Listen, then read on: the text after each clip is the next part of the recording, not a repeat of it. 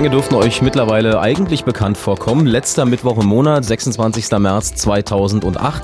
Das heißt, äh, wie immer am letzten Mittwoch im Monat ist es Zeit für das Chaos Radio auf Fritz. Vom Chaos Computer Club äh, sind hier Frank, guten Abend. Hallo. Dann haben wir heute zu Gast Markus Beckedahl von netzpolitik.org. Hallo. Hallo. Mein Name ist Jakob Kranz und wir werden in den kommenden zwei Stunden äh, um File-Sharing und über File-Sharing reden.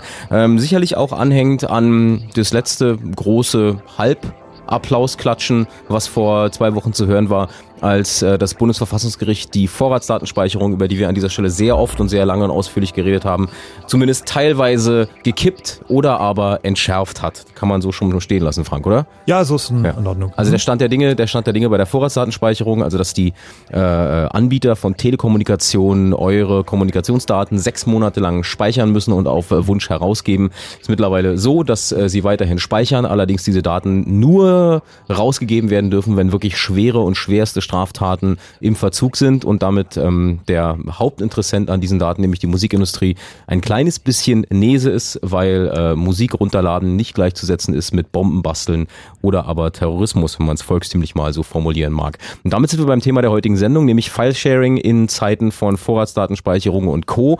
Welche Erfahrungen habt ihr gemacht? Habt ihr schon mal äh, Sachen aus dem Netz besorgt? Geht ihr ähm, durch die Vorratsdatenspeicherung anders äh, im Netz um? Ähm, bewegt ihr euch nicht mehr in, in Tauschbörsen? Börsen. Habt ihr vielleicht äh, schon mal von äh, einem Anwalt Post bekommen, der sagt, sie haben an dem und dem Tag dann und dann ähm, Dateien ins Netz gestellt oder aber aus dem Netz geladen? Und äh, welche Erfahrungen habt ihr gemacht und wie geht ihr damit um? Darüber können wir heute gerne reden unter der 0331 70 97 110. Und wir werden natürlich auch ein kleines bisschen die äh, Hintergründe dieser ganzen Geschichte beleuchten. Wie kommt es eigentlich dazu, dass irgendjemand mich im Netz findet und weiß, dass ich äh, irgendwann mal Musik aus dem Netz angeblich geladen haben soll? Darüber werden wir heute reden. Wir freuen uns sehr über eure Anrufe und ähm, damit sind wir beim eigentlichen Thema. Ja, schön. so. Ja, Vorratsdatenspeicherung, ähm, dazu gab es vor ja, gut zwei Wochen in Karlsruhe eine Eilsentscheidung. Eine Eilentscheidung, äh, wo die also gesagt haben, okay, wir werden jetzt nicht eine Hauptsache entscheiden, sondern äh, es gab da also einen Antrag, äh, quasi erstmal vorläufig was zu machen, das heißt also vorläufig was zu entscheiden. Ähm, darf jetzt weiter gespeichert werden? Wie dürfen die Daten verwendet werden? Ähm, Gericht hat also gesagt, okay, wir wollen, brauchen jetzt noch ein bisschen Bedenkzeit, das ist also keine endgültige Entscheidung, aber äh, wir machen so eine Abwägung der äh, allen Interessen und sagen, okay, es darf erstmal weiter gespeichert werden, aber die Daten dürfen nicht äh, für irgendwelche Lappalien verwendet werden, sondern es muss, wenn dann wirklich ganz klar haben, irgendwelchen ganz konkreten Sachen gehen, äh, schwerste Verbrechen, Terrorismus. Ähm, das ist also, da haben also viele Leute erstmal aufgeatmet, haben gesagt, okay, super.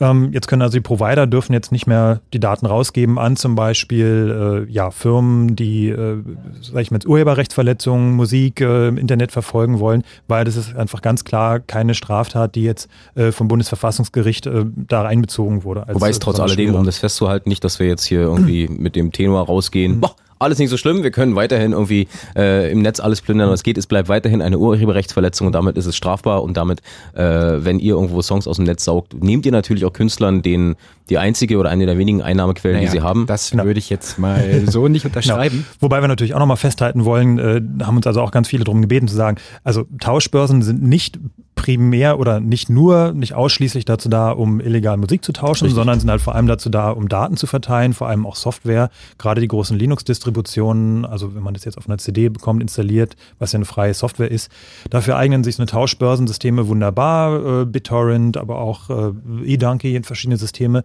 sind wunderbar dazu da, Daten im Netz auszutauschen, Daten, die einfach alle haben sollen. Und auch gerade Künstler, die freie Musik anbieten, bedienen sich auch sehr gern diesem System. Insofern, also es ist nicht keine Schwarz-Weiß-Geschichte, sondern bei Tauschbörsen muss man immer schauen, genau, was passiert da. Ähm, Tatsache ist natürlich auch, da brauchen wir, glaube ich, auch keinen kein, kein Hehl draus machen, dass Tauschbörsen schon im großen Teil auch genutzt werden, um einfach urheberrechtlich geschütztes Material oder beschränktes Material, äh, wo die Rechteinhaber eben ein Problem damit haben, wenn es frei verfügbar ist im Netz, äh, werden dafür benutzt, ganz klare Sache. Und ähm, gut, ob es jetzt eine Lappalie ist oder eine schwere Straftat oder eine mittelschwere Straftat, äh, denke ich, können wir heute Abend nicht diskutieren. Das nee. ist auch gar nicht die Sache, das ist nicht das Thema. Ähm, klar, es ist ein Risiko dabei irgendwie. Bei vielen Leuten fährt die Angst mit. Ich habe mal gesagt, es ist so ein bisschen wie Schwarzfahren. Äh, es machen halt ganz viele Leute und meistens geht es auch gut. Und man hofft immer, dass man selber nicht genau. erwischt wird. Ja.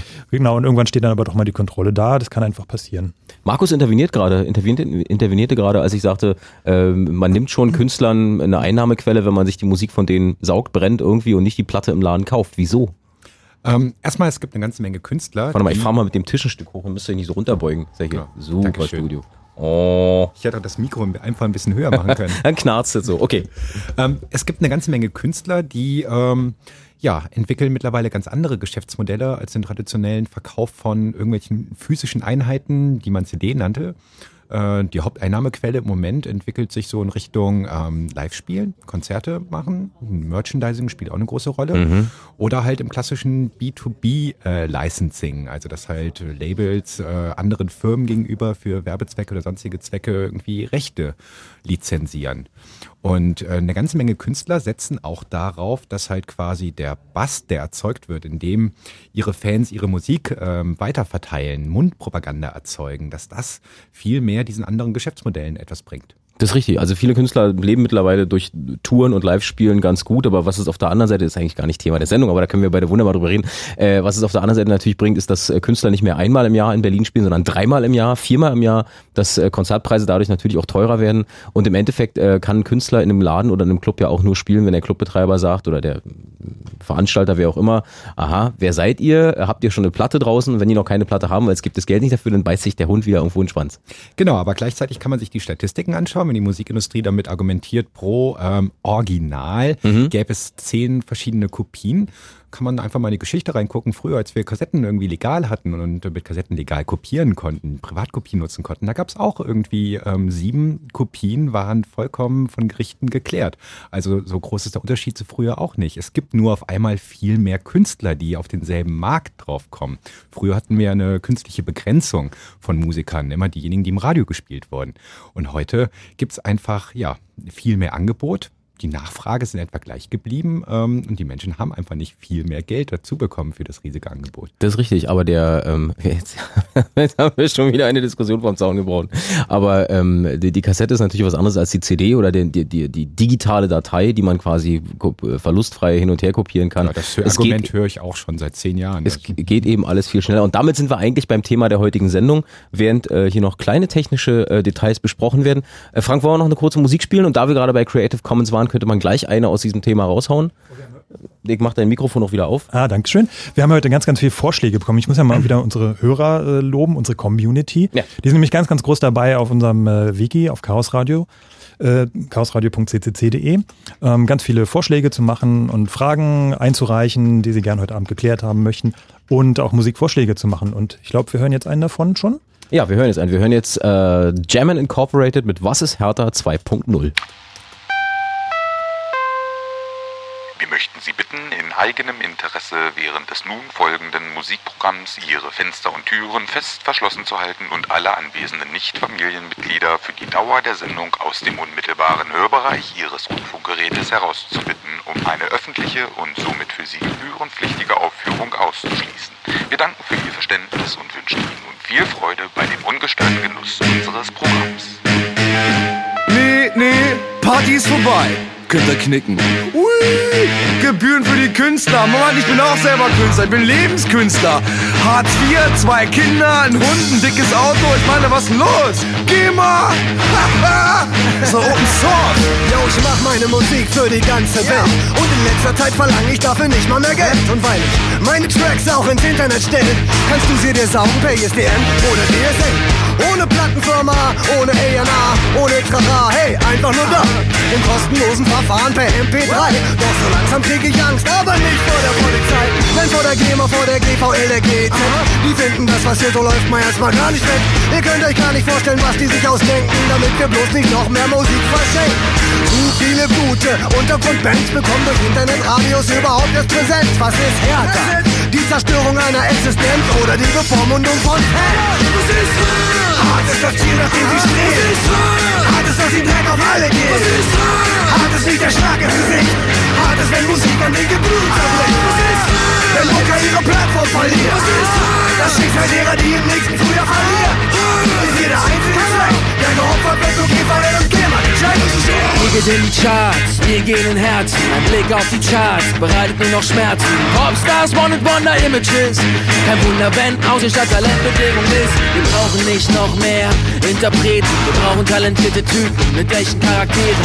Euer Zeug ist zu billig, hat zu wenig Qualitäten. Wir verlangen für den Schrott so viel Moneten. Finanziert Kopierschutz und Anwaltskanzleien. Ihr versucht den Fans die Hand abzuschneiden. Kriminalisiert den Käufer, der euch finanziert. Kein Wunder, dass ihr ihn am Ende verliert.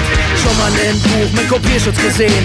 Denn das ist auch der Grund, warum sie noch über den Laden bestehen. Macht so weiter, aber rechnet nicht mit Erfolg. Gute Musik überlebt auch euch. Ja, Mann, ich weiß doch gar nicht mehr, was ich dazu sagen soll. Es gibt nur einen Mann, der mir aus der Klemme helfen kann. Boris! Ich geb euch Feuer! Ist nicht gelogen, Bro. Es gibt auch ohne Gamer sowieso. Gib jetzt mal Gas mit Gemini NC. Und ein dickes Fuck an die Industrie. Es ist sowieso lieber, ein kleiner Banker zu bleiben. Dicke Songs zu schreiben, kostenlos zu verbreiten. Geteilte Meinungen, Grooves und Style zu feiern. Fette Mucke zu machen und mit allen zu teilen. Original oder Imitat. 60.000 Bundesbürger potenziell verklagt. Darum sind wir ja auch hier und fragen, was ist das? Das steht doch schon im Internet. Wir haben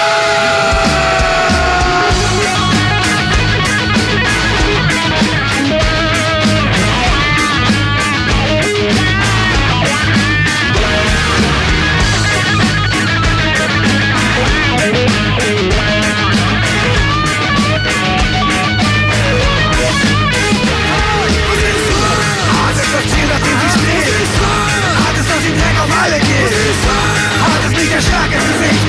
Hart ist, wenn Musik an den Gefühlen zerbricht. Wenn Mucker ihre Plattform verliert.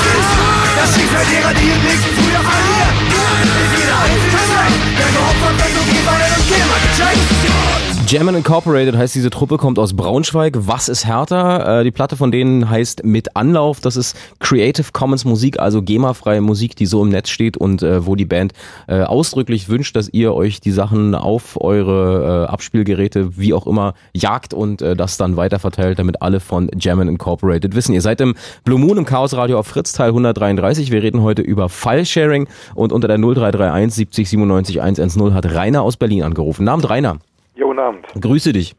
Ja. Ähm, du hast schon ähm, sehr explizite Erfahrungen gemacht mit äh, runtergeladenen Files. Was ist passiert? Äh, an, angeblich. Ja. So, äh, bei mir ist es so, dass ich ein Anwaltsschreiben aus Augsburg gekriegt habe, dass ich am Ende letzten Jahres mit der IP-Nummer vorne 94.191 eine bestimmte Datei heruntergeladen haben soll. Mhm. So, Daraufhin habe ich mir dann hier einen Berliner Rechtsanwalt genommen. Der hat sich dann mit dem anderen in Augsburg in Verbindung gesetzt, erstmal fernmündlich. Und diese und äh, diese, äh, die, diese Erklärung, die er unterschreiben muss, die hat er so abgeändert, dass es erstmal kein Schuldeingeständnis von mir ist und ich mich dann damit schriftlich ver verpflichtet habe, diese bestimmte Datei nicht mehr runterzuladen. So, jetzt, das ist die eine Seite. Bisher habe ich, das war Ende letzten Jahres, die haben also die Uhrzeit mit drauf und die IP-Nummer. Das heißt, um es äh, einfach zu übersetzen, du hast einen Brief bekommen, in dem steht, stand drin, Rainer aus Berlin hat am dem und dem Tag und die, um die und die Uhrzeit mit der und der Adresse im Internet, mit deiner IP-Adresse, äh, eine Datei aus dem Netz gesaugt. Ja, ja. dass ich die gesaugt haben soll. Okay, so. soll, soll gesaugt haben, bleiben wir mal dabei. Ja, so und das Perverse bei mir ist, äh, ich habe also die ein ADSL-Modem von einem Berliner Hersteller, mhm. zwei oder drei Jahre alte Type, natürlich immer mit dem äh, Firmware-Update, also das war aktuell. Und da hat dann Ende letzten Jahres oder im Frühjahr diesen Jahres jemand festgestellt, der in der IT-Branche arbeitet, dass das Ding von außen gehackt worden ist. So, das heißt also, kann jemand mit dem äh, mit der gehackten Fritzbox das irgendwie äh, ferngesteuert haben und ich habe jetzt eine Klage am Hals, wo ich wahrscheinlich diese Datei nicht gesaugt habe. Da gibt es so einige Fälle. Also der Klassiker ist auch mal, ich habe ein offenes WLAN gehabt, der Nachbar war es. Ja. Ähm, ist natürlich, wenn die Sache tatsächlich vor Gericht landet, ist es immer ein bisschen schwer festzustellen für den Richter, ist es jetzt eine Schutzbehauptung oder ist es tatsächlich ja. so gelaufen? Ja, ähm, ja, bei mir ist das ADSL-Modem nur mit Kabel verbunden, also leider. Äh, ja. ja, leider, genau, ist richtig. Ja, ja, leider. Also, also kannst du dich nicht auf diese WLAN-Geschichte genau. Ja. Genau. Bei File-Sharing-Geschichten, bei der Verfolgung von File-Sharing muss man immer trennen zwischen äh, sogenannten Zivilverfahren oder Zivilklagen. Das sind also die Sachen, wo die, äh, ja, im Prinzip die Rechteinhaber vertreten durch Firmen dann auf Schadensersatz oder also auf Unterlassung ja. klagen. Das ist ja, genau das, was passiert ist. Ja. Genau. Und es gibt die strafrechtlichen Sachen. Das ist also da, wo jetzt der Strafanwalt, äh, Stra Staatsanwalt äh, eine Strafe beantragt. Das heißt also, sagt, okay, kostet jetzt irgendwie eine Geldstrafe oder sowas. Das ist aber dann nichts, was an den Rechteinhaber geht, sondern an den Staat. Das heißt mhm. also, das ist dann wirklich diese klassische Strafverfolgung. Und äh, die Strafverfolgung ist immer so, dass sie wirklich dann nur eine auf eine Person geht. Also man kann nicht sagen, hier die WG, die haben irgendwie File-Sharing gemacht, die stecken jetzt mal alle für eine Woche in den Knast. Das geht nicht, sondern ähm, Strafverfahren sind halt immer wirklich auf eine Person begrenzt. Ähm, mhm. Bei den bei den zivilrechtlichen Geschichten ähm, kommt äh, dieser Begriff der sogenannten Mitstörerhaftung äh, in Frage. Also man muss auch immer dem Vorbehalt, wir sind ja alle keine Juristen, das ist also alles äh, Laien-Geschichten, äh, die wir erzählen. Also wir machen hier keine Rechtsberatung, um nee. Gottes Willen. Also ganz, ganz wichtig, wenn immer irgendwas ist, geht sofort zum Anwalt, möglichst lasst euch richtig äh, vernünftig beraten. Aber es ist so bei dieser sogenannten Mitstörerhaftung, da geht es also darum, sagen, okay, ähm, du hast jetzt quasi mitgewirkt an dieser Urheberrechtsverletzung und ähm, du hast auch dafür zu sorgen, das ist irgendwie dein Internetanschluss, ist irgendwie deine Verantwortung. Sieh zu, dass da keiner äh, sonst mit drauf ist. Ähm, sonst äh, nehmen wir dich halt irgendwie mehr mit in die Haftung rein. Und ja. Das ist dann offensichtlich der Fall, der da eingetreten ist, wobei es da natürlich äh, gerade bei diesen Modems, da gibt es auch noch andere Geschichten, dass man quasi über einen zweiten Weg, äh, über den DSL-Anschluss, also quasi über einen Weg, der jetzt nicht der offizielle ist, sondern einen, der sozusagen Provider-intern, wie so eine Hintertür oder sowas, ähm, auf diese Modems reinkommt oder beziehungsweise unter der IP-Adresse von jemand anders was veranstalten kann. Ähm, das sind dann aber so Spezialfälle. Und ähm, ja, im Zweifelsfall ja, hm, also ist das, ist das rein technisch, das was Rainer gerade erzählt hat, ähm, äh, ist es rein technisch denkbar, dass irgendjemand sein, sein Modem hackt und sich quasi auf seinen, meinen, wessen Internetanschluss auch immer äh, da reinklemmt und äh, den benutzt? Klar, es ist möglich, auf jeden Fall, ganz, ganz sicher. Ähm, das Beste ist natürlich in dem Fall, wenn man das Modem dann irgendwie sozusagen als Beweisstück hat und äh, sagen, okay, ich habe das ausgestöpselt und hier könnt ihr euch angucken und es war tatsächlich so. Ähm, ist natürlich die Frage, ob das denn die Rechteinhaber beeindruckt, weil die sagen ja, also oftmals geht es dabei ja gar nicht um wirklich, äh, sag ich mal, äh, echtes Geld in Anführungszeichen, sondern es geht vor allem um die Anwaltskosten. Und die sagen, die haben die sowieso gehabt und das ist jetzt egal und äh, kannst ja im Zweifelsfall das Geld von demjenigen wiederholen, der das Modem gehackt hat. Fertig, dann ist die Sache für die erledigt. Mhm. Ja, toll. Ja. Also ich meine, das ist mit der die Rechtsanwaltsbranche, die ist ja im Laufe der letzten Zeit mit den Abmahnungen generell in eine, in eine schwarze Image, negative Image reingekommen. Durchaus. Ja, und ich ja. meine, ich bin Betroffener. Nee, aber ganz konkret ist jetzt, also der Provider bei mir ist äh, ein Provider, der mit zwei Ziffern und einem kaufmännischen unverbunden wird. Und die Frage ist, ob ihr oder einer der Hörer dazu weiß, in welchem IP-Bereich der Ende letzten Jahres und oder in diesem Jahr den IP-Adressbereich hat. Mhm. Weil das würde mich nämlich auch interessieren. Weil ich habe nämlich eine, eine 70er-Zahl jetzt ganz vorne eine IP-Adresse und die haben auf dem Schreiben eine 84er Adresse vorne, auf dem Schreiben von dem Rechtsanwaltsbüro. Mhm. So, die andere Sache ist, eine, äh, die auch wieder mit da reinspielt, inwieweit sind wir überwachbar, beziehungsweise was wird erfasst. Äh, bei ARCO ist es so, dass, glaube ich, auch in einer Zeitung stand, dass die Daten nur sieben Tage erfasst werden, die Verbindungsdaten, und dann werden die gelöscht. Aber sind so. Sie nicht, sind Sie nicht per Gesetz im Moment verpflichtet, das sechs ja. Monate zu speichern? Sind Sie, ja. Mhm zu speichern schon. Ähm, die Frage ist, ob die dann abgerufen werden können. Das mhm. war die Sache, was wir ganz am Anfang hatten. Aber nochmal gleich zu den IP-Adressen. Äh, kleiner Exkurs äh, Internet äh, und äh, Zugangstechnik. Ähm, es gibt die sogenannten dynamischen IP-Adressen. Das sind IP-Adressen, die äh, nur für die Dauer der Einwahl vergeben werden. Ja. Ähm, kommt einfach deswegen, weil man gesagt hat, okay, wir haben irgendwie mehr Kunden äh, als wir IP-Adressen haben zur Verfügung und wir müssen die nacheinander vergeben. Vielleicht gibt es auch andere Gründe, aber das ist eigentlich so der technische Hauptgrund dafür, warum nicht jeder zu Hause irgendwie eine feste IP-Adresse hat, sondern man sagt, okay, die Leute wählen sich ja immer nur mit ihrem Modem irgendwie mal eine Stunde am Tag ein, die brauchen jetzt nicht eine extra IP-Adresse zu belegen, jeder, jeder Kunde. Ähm, deswegen hat man die dynamisch vergeben, weil dann kann man einfach mit weniger IP-Adressen mehr Leute abfeiern. Das heißt, äh, einfach äh, andersrum erklärt, ich komme mal wieder rein. Genau. Ähm, Jedes Mal, du, wenn ich mich einwähle, kriege ich eine neue IP-Adresse. Genau. Und wenn du rausgehst, kriege ich zum Beispiel ich deine. Richtig, genau. Ja, okay. Deswegen ist es gerade bei diesen Beobachtungen von den Tauschbörsen ganz, ganz wichtig, dass die Sachen wirklich auf die Sekunde, am, am besten sogar auf die Hundertstel Sekunde protokolliert sind. Sind sie meist nicht. Dann ist noch die Frage, wie ist die Uhr geeicht? Äh, welche Uhr geht jetzt richtig? Geht die beim Provider richtig? Das heißt also, man müsste eigentlich noch nachweisen, dass die beim Provider auf die Sekunde richtig gegangen ist, weil es kann ja schon sein, dass ich äh, mich kurz einwähle, ein paar Minuten dann wieder raus. Jemand anders wählt sich ein und da kann im Zweifelsfall, da gab es auch schon Fälle, wo es erhebliche Komplikationen gab, wo also mal falsch eine IP-Adresse rausgegeben wurde, also die Kundendaten zu einer IP-Adresse, wo dann die Leute irgendwie Hausdurchsuchung gehabt haben, da ging es um irgendwelche Kinderporno-Geschichten. Das ist dann ganz, ganz fürchterlich, wenn es da jemand trifft, irgendwie unbescholtener Familienvater, für den bricht halt plötzlich ein ganzes Leben zusammen, nur weil da irgendwie jemand äh, sich um ein paar Sekunden geirrt hat bei der IP-Adresse, wenn es um die Abfrage ging. Das kann natürlich ja. auch immer passieren. Ähm, dass du da irgendwie einen anderen IP-Adressbereich bekommst, das ist völlig normal, weil die Provider wechseln das auch nochmal. Ähm, bei 1 und 1 ähm, muss ich jetzt gerade lügen, es ist, glaube ich, das ist ein Telekom-Reseller. Ähm, mhm, ja, ja, Markus nickt, genau. Das heißt also letztendlich steckt da sowieso die Telekom dann irgendwie dahinter. Und ähm, von denen wissen wir, dass sie ähm, auch schon vor der Vorratsdatenspeicherung eher großzügig gespeichert haben, um es mal vorsichtig auszudrücken. Was heißt das großzügig? Ähm, mehr als andere. Ähm, es gab auch schon mal dann ein, äh, ein Gerichtsverfahren gegen T-Online, wo also jemand ähm, aufgrund eines Foreneintrags ähm, da ein Strafverfahren anhängig hatte, der hat aber gesagt, im Moment mal, wo habt ihr eigentlich die IP-Adresse oder wo habt ihr meine Daten her? Und dann kam halt raus, okay, T-Online äh, speichert die halt ziemlich lange, ähm, was dann auch vor Gericht gegangen ist und die haben gesagt, okay, ihr braucht die eigentlich gar nicht speichern, weil ihr braucht die nicht für die Abrechnung, das ist also überhaupt nicht relevant, es gibt mhm. keinen Grund, diese IP-Adresse zu speichern, also müsst ihr die irgendwie auch ganz schnell wieder löschen. So, und viele Provider ich, also wir haben, es gab mal mehrere Umfragen davon, auch wo mal, das ist allerdings jetzt auch schon wieder zwei Jahre her oder drei Jahre, wo man mal die Provider gefragt hat, wie haltet ihr es denn eigentlich mit der Datenspeicherung? Und da ging so die Spanne von irgendwie, äh, ja, gar nicht oder so maximal 24 Stunden in so einem Zeitrahmen bis, keine Ahnung, drei Monate oder sowas. Und ähm, da sind viele Provider, die bei sagen, warum sollen wir eigentlich die Daten speichern?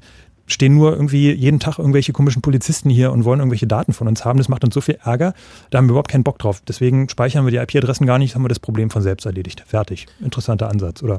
Du hast, Ansatz. Du, du hast gerade gesagt, dass äh, Telekom oder die Telekom Reseller diese Daten großzügiger speichern als andere. Ja. Eine Frage, die auch im Vorfeld dieser Sendung im Wiki auftauchte, war, gibt es denn sozusagen so gute mhm. und böse Provider, ja. dass man sich das irgendwie aussuchen ja. kann, wo man ist? Bisher gab es das. Ähm, jetzt ist es ja durch die Vorratsdatenspeicherung erstmal gesetzlich vorgeschrieben. Ja, ja da müssen wir genau Einschränkungen machen. Aber bisher gab es es schon. Es gab Unterschiede und es gab auch äh, gut und böse Listen. Ähm, Jetzt wird es natürlich interessant mit der Vorratsdatenspeicherung, weil man muss ja auch immer unterscheiden, welche Daten sind jetzt eigentlich die vorratsgespeicherten Daten per Gesetz und welche sind jetzt die normalen Daten, die bisher auch schon immer gespeichert worden sind. Mhm. Sind es möglicherweise zwei getrennte Datenbanken bei den Providern? Werfen die das alles zusammen? Das ähm, wird sich jetzt gerade mal die Praxis zeigen, wie die Provider das halten. Und ich denke mal, da ist jetzt auch mal eine neue Umfrage fällig bei den Providern, wie es da eigentlich ausschaut. Also vor allen Dingen muss man noch beachten, die Vorratsdatenspeicherung für Internetzugänge, die tritt erst äh, am 01.01.2009 in Kraft. Das heißt, die in der Regel werden sich Provider daran halten, erst so im Dezember umzustellen. Ja, also ja, wobei beim Zugang ist es tatsächlich schon so, dass die für den Zugang auch, muss ich jetzt gerade ja. in die Luft gucken, ja. Das heißt also, erst dann sind sie wirklich verpflichtet, ähm, das auch so umzusetzen. Aber natürlich, sie können sagen, okay, wir machen es einfach schon.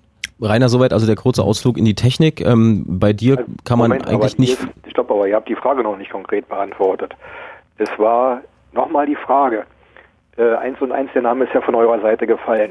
Hat jetzt im Anfang November letzten Jahres die 1 und 1 auch hinten die, also vorne am Anfang die 84 und 191. Das ich möchte gerne sein. mal wissen, ob mir da jemand oder vielleicht auch von den Hörern, der das hört, mir da äh, äh, vielleicht behilflich sein, ob das stimmt. Na, wenn das jemand weiß, äh, 0331 70 97 110 ist die Nummer von Chaos Radio auf Fritz. Wir haben noch anderthalb Stunden Zeit, vielleicht können wir dir irgendwie weiterhelfen, Rainer. Ja, so die andere Frage oder die Bitte ist, ob ihr nochmal äh, den Hilferuf hinten schicken könnt mit der Sicherheit von ADSL-Modems, weil ich der Fall ist ja bei mir eingetreten. Das war also das ADSL-Modem eines äh, Berliner äh, Herstellers Fritz. hinten äh, mit einer 50er Nummer, ob da von irgendjemand anderem auch das Modem äh, in der letzten Zeit gehackt worden ist. Bitte dringender Hilferuf. Okay. Falls, falls jemand helfen kann, tun wir unser Bestes, dass ihr da in Kontakt kommt. Ja. Danke, Rainer. Gut, dann bedanke ich mich auch, ja? Schönen Abend. Ja, tschüss. Gut, tschüss. Dann, tschüss. 0331 70 97 110 Chaos Radio auf Fritz. Wir reden, es war jetzt ein kleiner Ausflug in diese große technische Welt. Wir reden heute über File-Sharing in Zeiten der Vorratsdatenspeicherung. Äh, da muss man natürlich auch sagen, dass File-Sharing nicht hauptsächlich dafür benutzt wird, wie es immer verteufelt wird, nämlich zum äh, illegalen Tauschen von urheberrechtsgeschützten Dateien wie Musik oder Film oder sonst was, sondern hauptsächlich dafür da ist, um äh, große Datenmengen über große Entfernungen relativ schnell verfügbar zu machen für andere Leute. Und das wird natürlich äh, immer wieder auch von äh, ähm, anderer Seite missbraucht. Das sollte man da auch immer nochmal ähm, mit reinbringen. Wir hatten gerade diese, diesen kurzen Ausflug in die äh, äh, Geschichte mit den IPs, mit den Floating IPs, wie sowas funktioniert, was eine dynamische IP-Adresse eigentlich ist. Ähm, wir hatten gerade von Rainer ähm, die Geschichte, dass äh, sein Modem möglicherweise gehackt wurde von anderen Leuten. Falls ihr ähnliche Erfahrungen habt, dann äh, würden wir uns freuen, da mit euch drüber zu reden und auch mit euren äh, Erfahrungen oder euren Gefühlen, die ihr momentan habt, momentan habt wenn ihr ähm, eure äh, E-Donkeys oder wie sie alle heißen, BitTorrent äh, wo es ja tausend Möglichkeiten gibt, wenn ihr die anwerft, ob ihr euch da über die Schulter geguckt fühlt oder ähm, was euch da sonst durch den Kopf geht. 0331 70 97 110. Der nächste am Telefon ist Max aus Tiergarten, der, äh, oh, schönes Thema, auch ähm, Rapid Share, also große ähm, Share-Hoster ansprechen wird. Aber vorher, ähm, denke ich, wenn wir richtig sehen, müssen wir die Nachrichten machen, damit wir einigermaßen pünktlich bleiben. Also Max, hab Geduld, du bist der Nächste.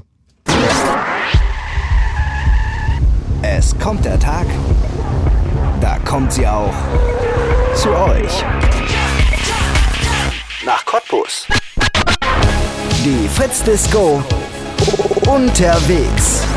Im ganzen großen, weiten, wilden Fritz-Gebiet. Kommenden Freitag ab 22 Uhr im Sound in Cottbus. Mit den Fritz-DJs T-Bird und Branko Jet. Mehr Infos fritz.de. Die Fritz-Disco unterwegs. Es kommt der Tag, da kommt sie auch zu euch. Fritz. Und das hört man. Halb elf. Fritz Info. Nachrichten. Mit Matthias Zachau. Der Lebensmitteldiscounter Lidl hat die Bespitzelungsvorwürfe zurückgewiesen. Die Geschäftsführung sagte, sie sei bestürzt über die Berichte. Eigentlich sei es darum gegangen, Diebstähle aufzuklären.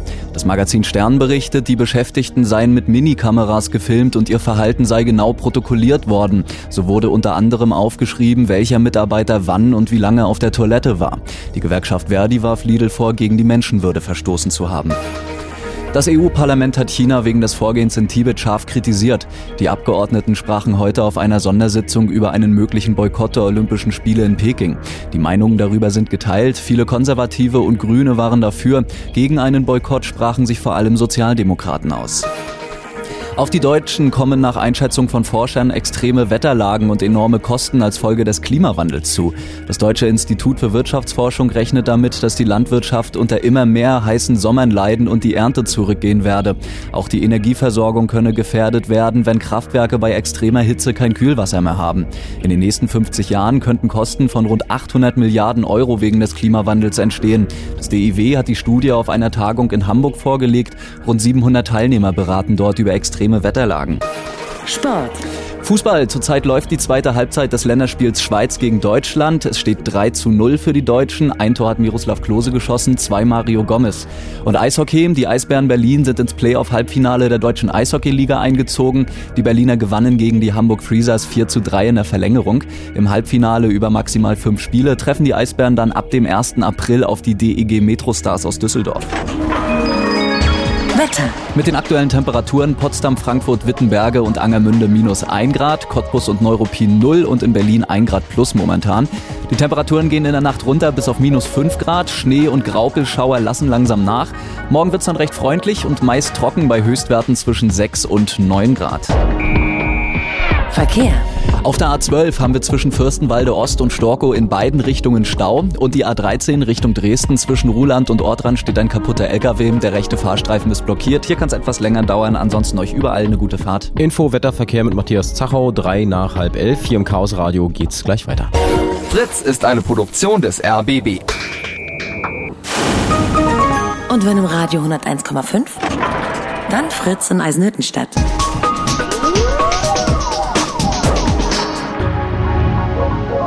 Blue Moon. Die zwei Sprechstunden.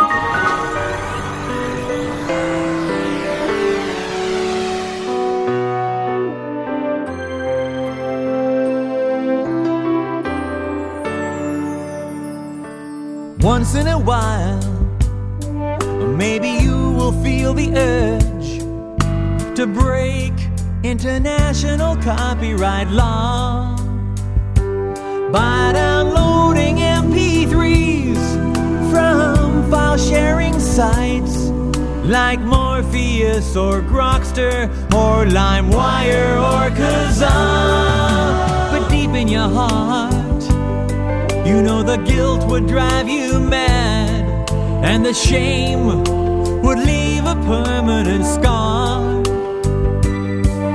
Cause you start out stealing songs, then you're robbing liquor stores and selling crack and running over school kids with your car.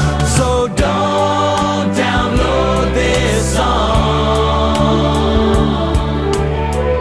The record stores where you belong.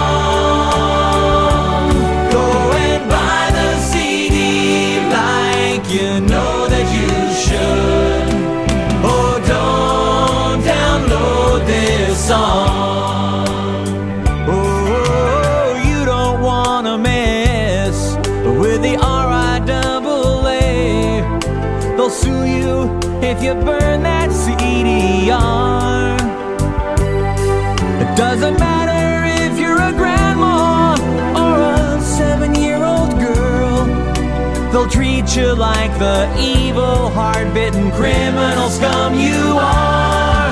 So don't download this song.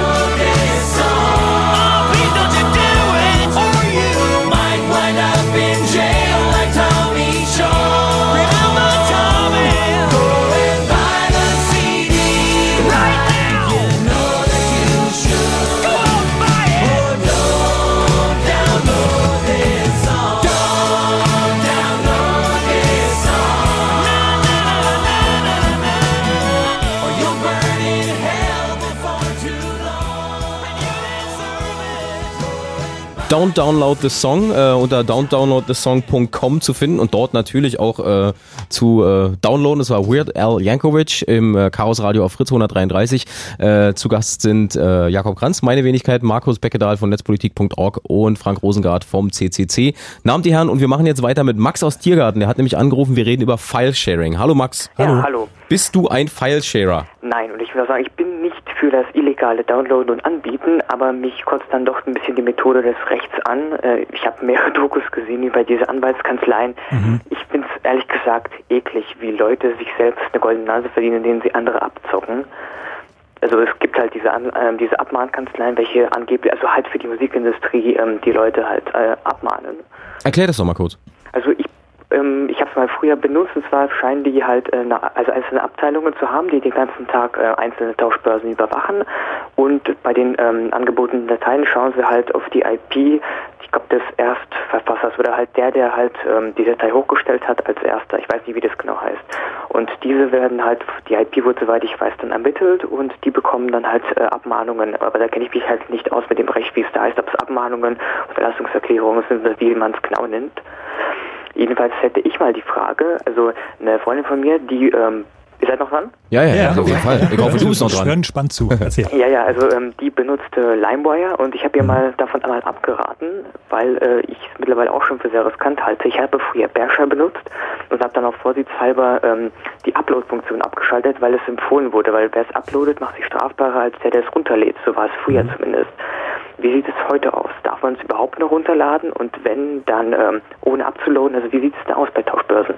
Also die haben das Urheberrecht gerade mal wieder reformiert. Ähm, der sogenannte zweite Korb hat eine Änderung vor allen Dingen gebracht und zwar, dass ähm, früher war nur der Upload ähm, Einwand- strafbar. einwandfrei oder unstrittig strafbar. Ja, ja, Also unstrittig strafbar. Aber da haben sie eigentlich nur einen Fehler gemacht bei der Formulierung des sogenannten ersten Korbes. Eigentlich meinten sie auch den Download und das haben sie jetzt nach fünf Jahren dann mal korrigiert. Also jetzt ist auch der ähm, Download strafbar. Also du kannst dich nicht darauf illegal. zurückziehen, zurückziehen zu sagen, ich habe diesen Pilz einfach am Straßenrand gefunden und habe ihn dann mitgenommen Mhm. und nach Hause.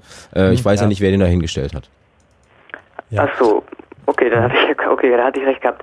Und wie sieht es aus, wenn man zum Beispiel ähm, einen Proxy-Server im Ausland verwendet fürs Runterladen? Ähm, ist man dann verfolgbar? Ist es trotzdem kontrollierbar, wenn man sich runterlädt? Zum Beispiel über einen Proxy? Ja, in der Theorie schon. In der Praxis haben wir halt die Anwalts Anwaltskanzleien, die du gerade schon genannt hast. Und die haben da ihre ganzen ähm, ja, Hilfssoldaten sitzen, oder meistens irgendwie welche armen Studenten, die dann für ähm, mickrigen Lohn ähm, Abartig. Feldscherer ähm, suchen. Und die schauen sich natürlich, ähm, die suchen dann nach bestimmten ähm, ja, Künstlern in Tauschbörsen. Zum Beispiel Scooter scheint da ähm, sehr beliebt zu sein bei den äh, es gibt wirklich noch Leute, die Ähm, Scooter saugen.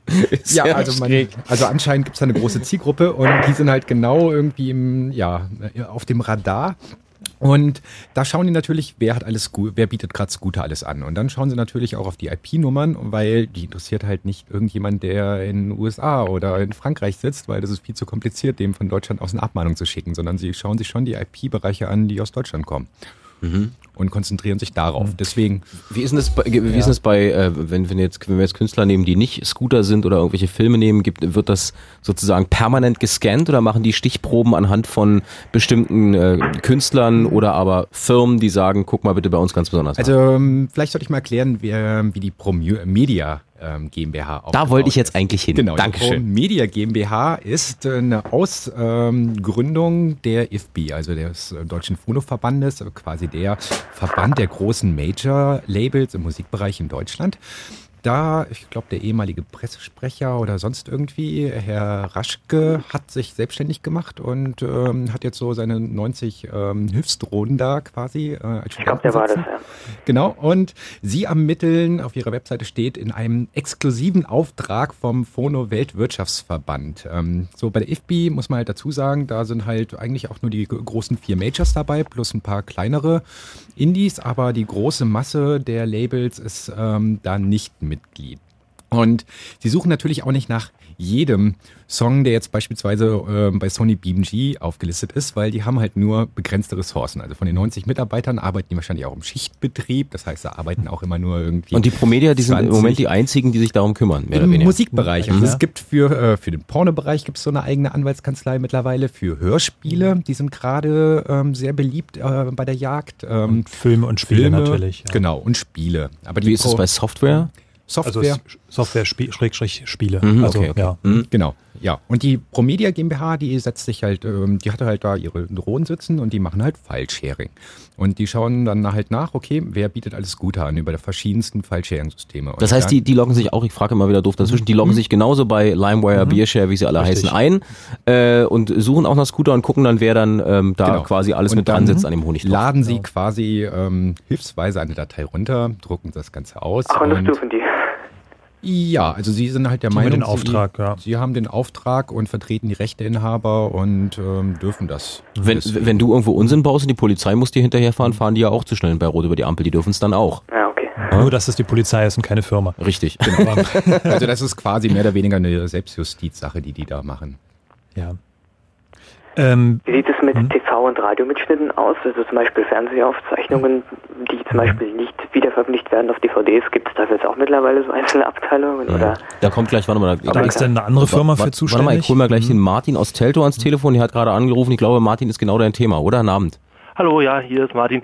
Ähm, genau, das ist genau meine Frage. Und zwar ähm, hatte ich mal was gehört, dass es äh, eine, eine Paragraphen irgendwie oder eine Einstufung jetzt gab, ähm, dass irgendwie ein Video oder ein Videorekorder, nee Quatsch, ein Computer nicht als Videorekorder zählt. Und es ging halt darum, dass meine Frage war, dass man äh, aus Amerika Serien, die hier noch nicht gelaufen sind, oder Fernsehserien? halt Folgen, die noch nicht gelaufen sind, hier ähm, getauscht wird über Freunde, ob das noch ähm, ob das schon strafbar unter dem Urheberrecht ist oder erst, wenn die hier auf DVD erschienen sind oder irgendwas in der Art. Weil jetzt meine Frage, ob das, ob das Tauschen von noch nicht erschienenen Fernsehserien oder Fernsehfolgen Das illegal ist, ist. also ähm, in den USA haben sie mal vor 30 Jahren die äh, Copyright-Gesetze so geändert, dass äh, jedes releaste Werk quasi automatisch unter dem Copyright steht. Früher musste man das dort anmelden.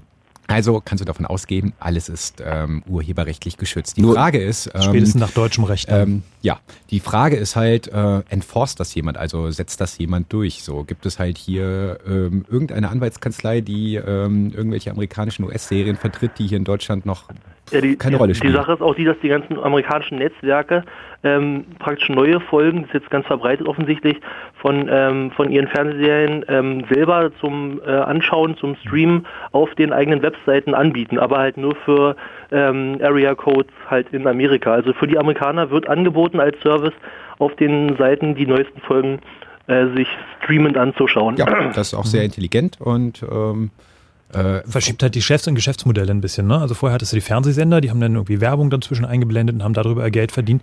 Und jetzt machen das die Inhalteanbieter selbst. Das ist aber generell eine Tendenz, die sich auf dem Medienmarkt äh, zeigt, dass also äh, quasi die Fernsehstationen eigentlich fast keine Existenzberechtigung mehr haben, was sowas angeht, weil die Inhalte kann man eigentlich auch direkt beim, äh, beim Anbieter oder beim Hersteller kaufen.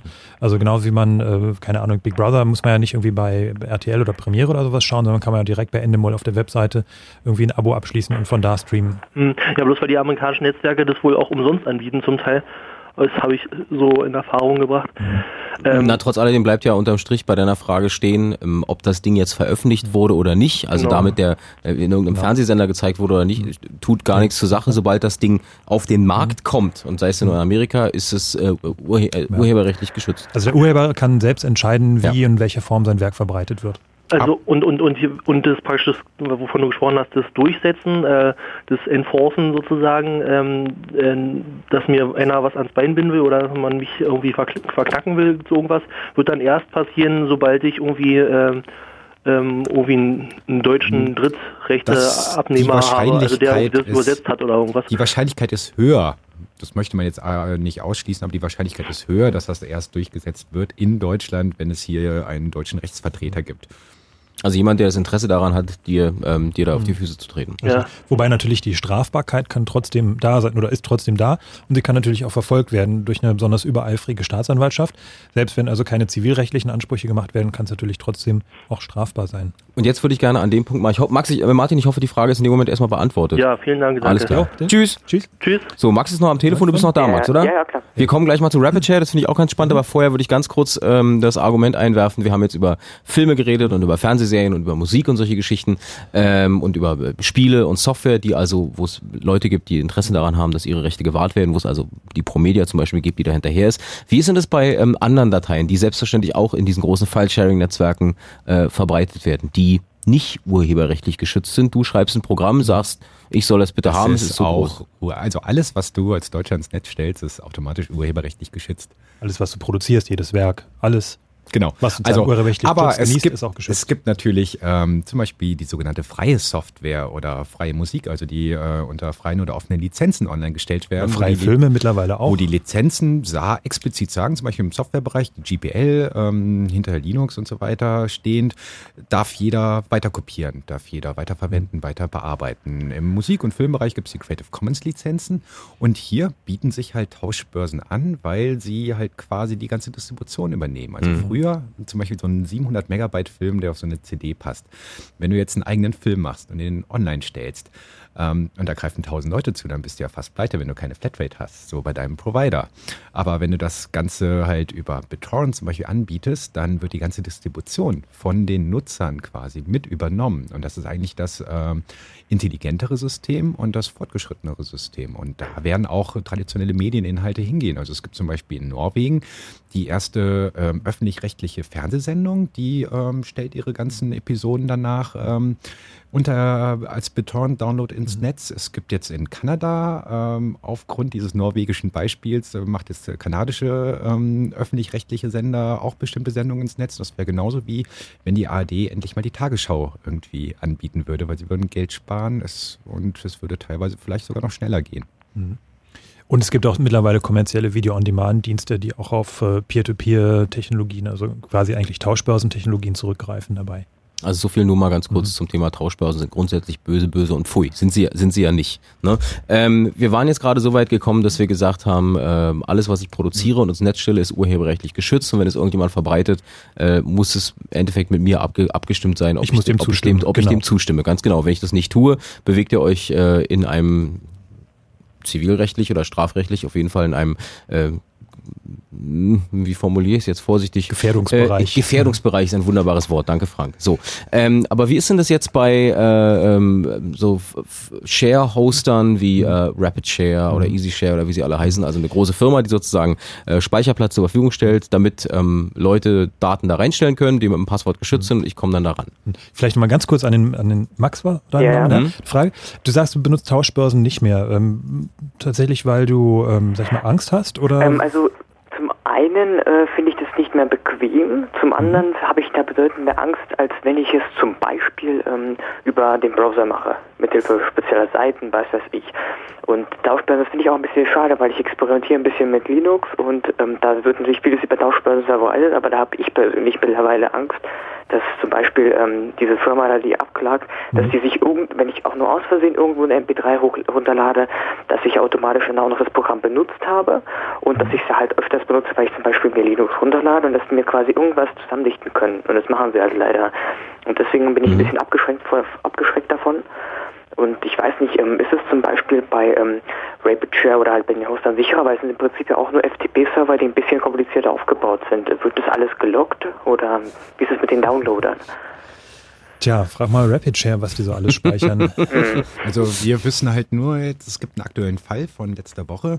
Da hat ein ähm, Netlabel, was ähm, Alben und Musik unter Creative Commons Lizenzen äh, veröffentlicht, äh, ihre, äh, ihre Alben auf äh, RapidShare gestellt. Und auf einmal war das Album weg. äh, Gelöscht. Äh, Und sie hatten nur eine Meldung, ja, aus urheberrechtlichen Gründen ist es gelöscht worden. Viele Grüße, Pro äh, Media GmbH. Und sie haben dann mal bei Rapid Share nachgefragt, wie es denn das kommt. Sie wären die Urheber und so weiter. Und dann hieß es ja, oh, sorry, tut uns leid. Äh, ähm, die Links zu ihrem Album, die standen direkt neben irgendwelchen NoFX-Links und wir dachten halt, ähm, das ist alles illegal. Und da stellte sich heraus, dass ähm, die Promedia GmbH, also quasi die Abmahn-Firma äh, da der Musikindustrie, die haben mehr oder weniger Root-Zugriff auf Rapid Share und dürfen da halt quasi. Also Root heißt so Administrator ja, Zugang. Also die dürfen da halt ja. eigentlich alles löschen. Es ist, stellt sich jetzt die Frage, gibt ihnen Rapid Share auch Zugriff auf die Logfiles? Können Weil wir jetzt ich nicht sagen. halt, es gab auch mal eine Doku, da haben die auch tatsächlich Rapid Share gezeigt, die haben die komplette, die haben das komplette Administratorenpanel, die können die Seite nach ihren Wünschen umgestalten, die haben den vollen Zugriff und können einfach äh, eine Suchmaschine benutzen und halt über durch die Daten durchswitchen, was ja im Prinzip nicht möglich ist. ist ja Also eigentlich kann man da nur noch von abraten, Rapid Share zu nutzen. Ähm, es gibt genug andere Konkurrenten, Und wie ist es, wenn man zum Beispiel jetzt FTP-Server im Ausland nimmt und von denen herunterlädt? Ist man da verfolgbar? Jetzt es gibt ja, einzelne russische Seiten, zum Beispiel, wo man Musik per FTP bekommt aus dem Ausland. Ist man auch hier in Deutschland strafbar, wenn man auf einen ausländischen Server zugreift? Also grundsätzlich ist natürlich deine IP-Adresse immer da, ganz egal, wo der Server steht. Und äh, wenn jemand dann diese IP-Adresse in die Hand bekommt, kann er dann auch wieder auf deine Identität schließen, auf deinen Ja, nee, aber wie wird es denn abgefolgt, wenn man zum Beispiel Deutschland Promedia hat, die zum Beispiel wo beobachten auf meiner IP, wo, was ich gerade mache, und ich lade Nee, mir nee, nee, nee. Die beobachten ja nicht deine IP-Adresse, sondern die gucken dann bei Rapid Share oder in einer Tauschbörse. Mm, mm, mm. Ich meine ich mein das jetzt so rum. Es gibt Seiten, da kann man sich direkt Sachen runterladen von Servern. all FTP. of, äh, all of MP3 oder was? Also, ja, ja, ist schon klar. Ja, und ja. wenn sich diese, diese Server zum Beispiel jetzt in Russland oder in Sibirien befinden und ich es in Deutschland runterlade, kann man Mhm. mich dafür belangen? Also wie, wie, wie wäre es dort? Oder wenn noch, einmal- noch mal ein bisschen krasser genommen, ich lade mir was von einem ausländischen Server mit einem ausländischen Proxy. Ich besitze in Deutschland, greife über einen isländischen Proxy auf ähm, eine russische Seite zu. Also gerade bei All of MP3 ist natürlich in, insofern ein bisschen schlechtes Beispiel, weil du da ja als Nutzer den Eindruck hast, das ist eine ganz legale Seite, das ist eine ganz äh, legale Musikkaufbörse sozusagen oder ein ganz normaler Musikshop, ähm, wo du irgendwie Musik bekommst und dafür Geld bezahlst. Ähm, und ähm, da ist es jetzt, sage ich mal, zumindest nicht unstrittig, ähm, ob das jetzt illegal ist oder nicht. Oder ob es jetzt verboten ist oder nicht. Da das gab es ja schon einige, kannst. einige Verfahren deswegen. Ja, also natürlich, dass die deutsche Musikindustrie oder generell die Musikindustrie sagt, naja, das ist ja irgendwie offensichtlich illegal, aber so einfach ist es natürlich nicht, gerade bei einer Seite, die jetzt sehr professionell gestaltet ist, wo man also schon durchaus mal den Eindruck bekommen kann, sagen, Aber okay, um das jetzt, ist um jetzt mal auf die, Frage, Dienst. auf die Frage von Max zu kommen, wie ist Genau. das äh, in diesem speziellen Fall? Er sitzt in Deutschland, äh, greift auf einen ausländischen Server mit einem ausländischen Proxy zu. Die Frage ist, ob die Firma Promedia auf den ausländischen Server Zugang hat und da Aber ist ja die Frage nochmal, ist Promedia Ja. wirklich die einzige Firma, die sich darum kümmert und das verfolgt? Nein, nein, nein, es gibt mehrere Naja. Firmen. Also es gibt halt, äh, Promedia kümmert sich in Deutschland um den Musikbereich. Und es gibt in anderen Ländern natürlich andere Firmen, die sich da im Musikbereich kümmern. Also dieses konstruierte Teil mit dem Proxy-Server in Island und dem äh, FTP-Server in Russland bedeutet einfach nur, in der Theorie kannst du irgendwie da auch irgendwie angepisst werden. In der Praxis ähm, sind das, das ist mindestens eine Ecke zu viel.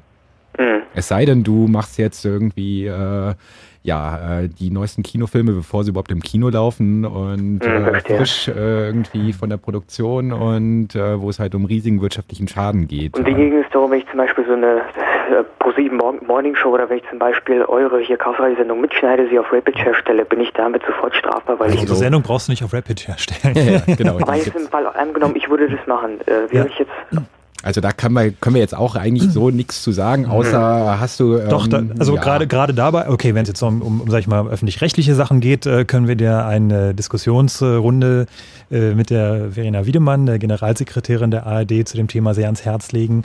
Ähm, stand, äh, fand äh, statt auf dem letzten Chaos Communication Camp im letzten Sommer. Äh, sehr empfehlenswert, weil sie da auch eine sehr konkrete, unkonkrete Ansage macht, äh, wie das zumindest bei den öffentlich-rechtlichen oder ähm, bei wie der kommt ARD auf, also wie heißt sie nochmal und wie gibt sie zu erreichen, weil das wäre mir wirklich interessant. Ähm, also das betrifft aber wirklich nur auf die ARD derzeit zu, muss ich ja wirklich eingeschränkt sagen.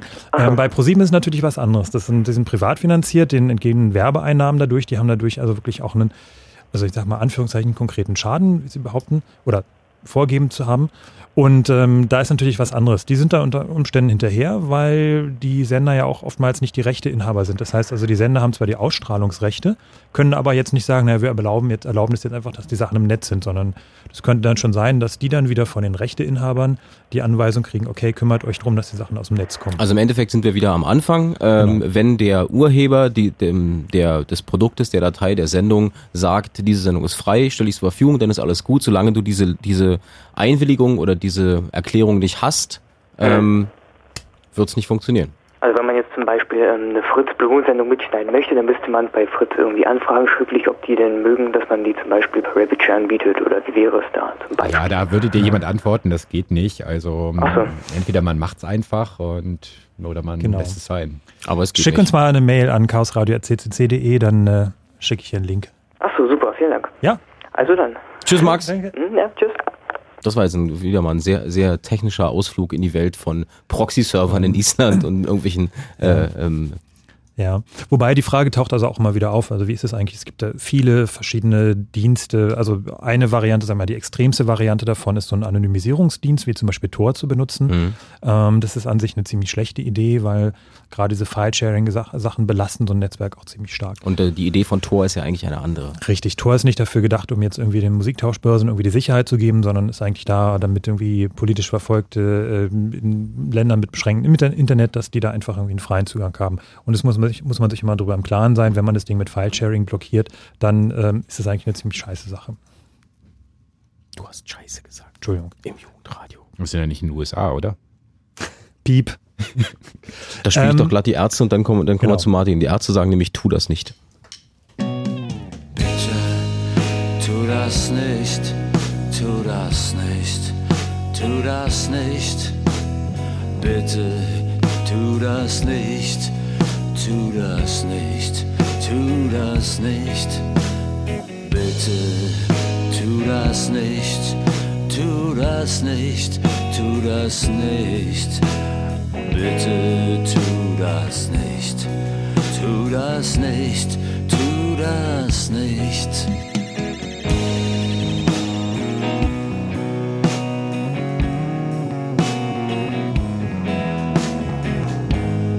Burn, baby, burn.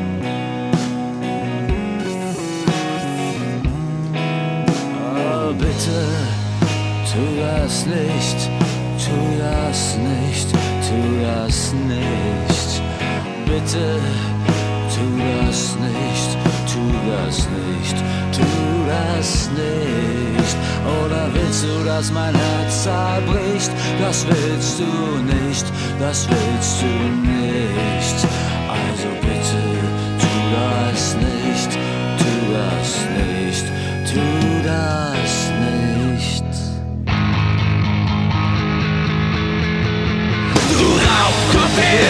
Und saugst dir die Musik, dass du dich nicht genierst. Da draußen, da herrscht Krieg, du nimmst dir die Songs für umsonst und für lau. Die Polizei jagt dich und die steckt dich in den Bau. Zu Mördern, Terroristen und du merkst schnell, hier kommst du nicht mehr raus. Das ist deine Klientel, für dich, du Schwein, ist jetzt alles zu spät.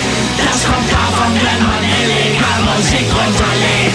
Wird Zeit, dass dir endlich einer deine Grenzen zeigt. Im Hochsicherheitstrakt, versuch's doch mal mit Hungerstein. Du wärst nicht der Erste, der hier den Verstand verliert in deinem Abschiedsbrief.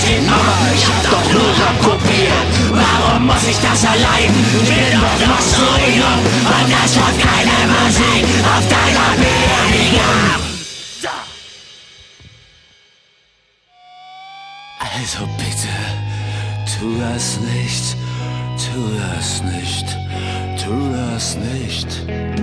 Bitte, tu das nicht, tu das nicht, tu das nicht. Du glaubst, wir leben von dem vielen Geld, das uns die Musikindustrie in die Taschen steckt. Von Taschengeld quasi, aber dieses Taschengeld existiert nicht. Wir leben vom Inhalt deiner Brieftasche oder salopp gesagt deines Portemonnaies. Bitte gib reichlich, denn wir Musiker, wir sind bedürftig. Wir leben ein Leben für euch alle mit, ein faules Schlampenleben. Wir sehen die Tageslicht, nein, warum auch? Unsere Kunst, die erblüht und gedeiht in der Nacht.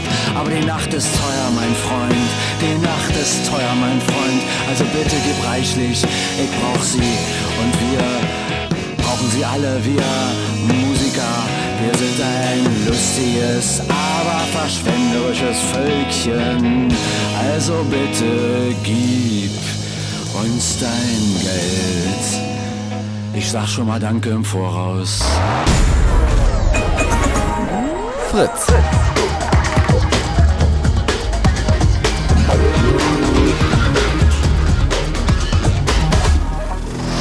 Blue Moon. Die zwei Sprechstunden. Chaos Radio, letzter Mittwoch im Monat, Chaos Radio 133. Markus Beckedahl ist da von netzpolitik.org. Wir haben Frank Rosengart vom Chaos Computer Club. Mein Name ist Jakob Kranz. Und wir haben noch Zeit, eine Stunde lang über File-Sharing zu reden. Wir haben in den vergangenen 60 Minuten schon einige Themen angerissen. Ähm, Stichwort Rapid Share, Stichwort ähm, dynamische IP-Adressen, Stichwort, was ähm, der Rainer ganz am Anfang auch hatte. Was passiert, wenn du einen Brief bekommst von einer Anwaltskanzlei, in der drin steht, sie haben an dem und dem Tag zu der und der Uhrzeit mit der und der IP-Adresse einen Film runtergeladen. Äh, wie geht's dann weiter, Frank? Wie geht's dann weiter? Gute Frage. Also generell Deswegen erster Tipp ja ist mal. erstmal zum Anwalt. Mhm. Ähm, es gibt Anwälte, die sind da spezialisiert drauf, die finden sich mittlerweile auch im Netz, ähm, die also diese ganze Problematik ein bisschen besser kennen und so eine Fälle vielleicht auch schon mal gehabt haben. Die können dann auch gleich am Anfang die richtigen Fragen stellen. Ähm, ja, wahrscheinlich der beste Weg ist erstmal zu schauen, ähm, war ich das wirklich oder soll ich das wirklich gewesen sein? Hat man eine ist Chance also- zu beweisen, dass man es war oder nicht war? Da, also ich kann schlecht beweisen, dass ich es nicht war. Also das ist genauso wenig wie ich äh, kann nicht behaupten, äh, dass ich was äh, nicht habe oder so. Das ist, Mhm. das ist immer schwer. Ähm, oft oder einige Fälle gibt es ja auch, wo dann auch tatsächlich mal eine Hausdurchsuchung stattgefunden hat. Ähm, das gibt es auch immer mal wieder mal, wobei das glaube ich mittlerweile weniger geworden ist. Also zumindest dann, wenn es jetzt wirklich ähm, um, in Anführungszeichen kleinere Fälle geht, also wo jetzt nicht irgendwie die äh, Filme wirklich äh, zwei Wochen vor Kinostart irgendwie angeboten worden sind. Also bei sogenannten Release Groups oder sowas. Also sag ich mal jetzt, jetzt normalen Tauschbörsen nutze, da ist es, äh, soweit ich weiß, eigentlich ziemlich wenig, dass da wirklich Hausdurchsuchungen stattfinden. Da ist es tatsächlich mehr die Abmahngeschichte, die dann problematisch ist. Aber es kann natürlich sein, dass wirklich eine Hausdurchsuchung stattfindet und dann werden die Festplatten, ganze Computer, alles mitgenommen. Und dann sind natürlich die Dateien in der Regel da drauf, äh, wenn man das nicht verschlüsselt hat, wenn man seine Festplatten nicht verschlüsselt hat. Aber die sind ja auch drauf, wenn man die Festplatte verschlüsselt hat. Ja, aber dann ähm, sieht sie keiner mehr, wenn man es richtig gemacht hat. Mhm. Also dann kann man sagen, mit Schultern zucken, oh, pff, Passwort vergessen, keine Ahnung, geht's den feuchten Keks an.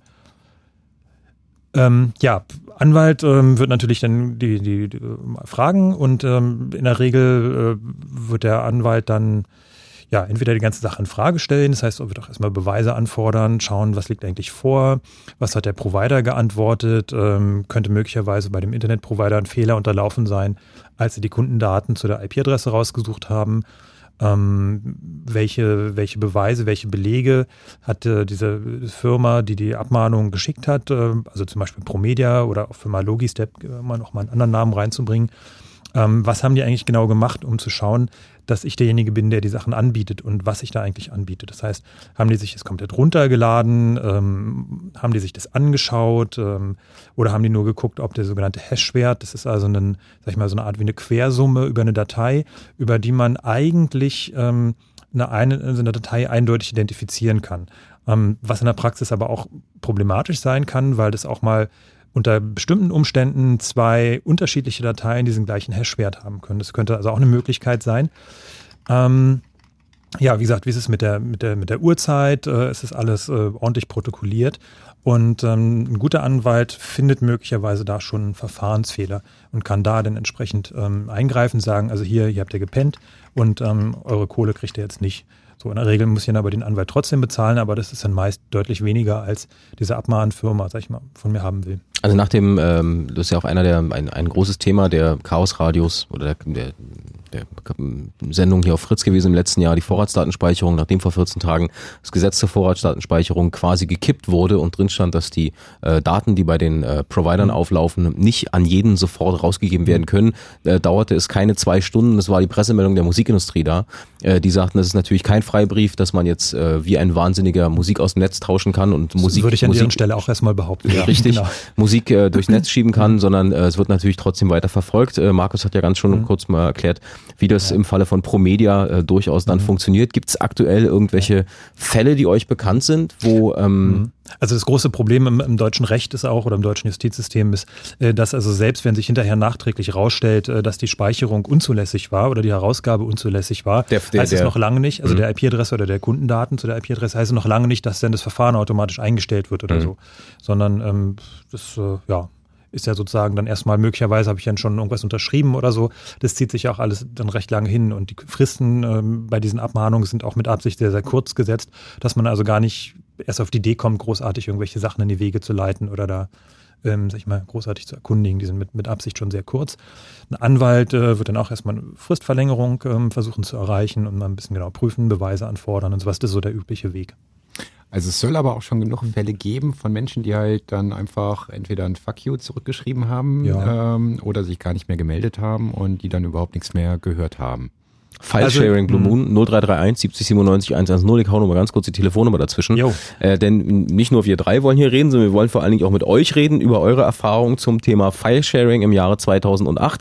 Und ähm, wollen wir schnell Martin nehmen, du deinen Satz noch zu Ende. Du deinen Satz noch zu Ende. Nee, ich wollte eigentlich auch nur fragen, so macht ihr es, macht ihr es nicht? Habt ihr Angst, seid ihr eingeschüchtert worden? Ähm, macht ihr es jetzt anders? Wissen. Hast du Angst, Martin? Genau. Machst du es anders? Ähm, Namen. Nee, also ich nutze jetzt nicht eDonkey oder sowas, sondern ich nutze halt BitTorrent und saug da jetzt auch nicht wild drauf los, sondern gezielt, wenn ich etwas brauche, was ich meinetwegen in der Bibliothek nicht finde oder ja. also es gibt halt so, so verschiedene PDF-Dateien oder äh, verschiedene Videos, weiß ich was, wie lerne ich Gitarre, die hat man halt auch in der Bibliothek, die sind dann halt selten verfügbar, weil sich halt viele ausbauen und dann schmeißt man einfach mal einen Rechner an und saugt sich da drunter und klar, dass man damit auch Urheberrechte verletzt, aber mhm. irgendwie muss man ja auch mal da rankommen. Finde ich. Ja. Und ähm, ja, also jetzt äh, eDonkey, also Inu hatte ich früher mal eine Zeit lang genutzt, das wurde mir halt auch zu unsicher. Äh, Kann, kannst du sagen, wann das war etwa? Also was dir das Unsicherheitsgefühl äh, so gegeben vor hat? Vor zwei Jahren ungefähr. Mhm. Ähm, da habe ich aber eigentlich nur genutzt, um mir halt so ein paar PDF-Dateien runterzuladen. Äh, waren jetzt ja auch, würde ich sagen, urheberrechtlich geschützte Sachen. Ähm, und ein paar Sachen habe ich mir danach im Nachhinein auch noch gekauft, aber so, so ich finde es teilweise auch einfach praktisch, wenn man sich mal Musik runterlädt, so, dann hat man es gleich im richtigen Format. Ähm, es ist halt vernünftiges MP3-Format, alles schon beschriftet.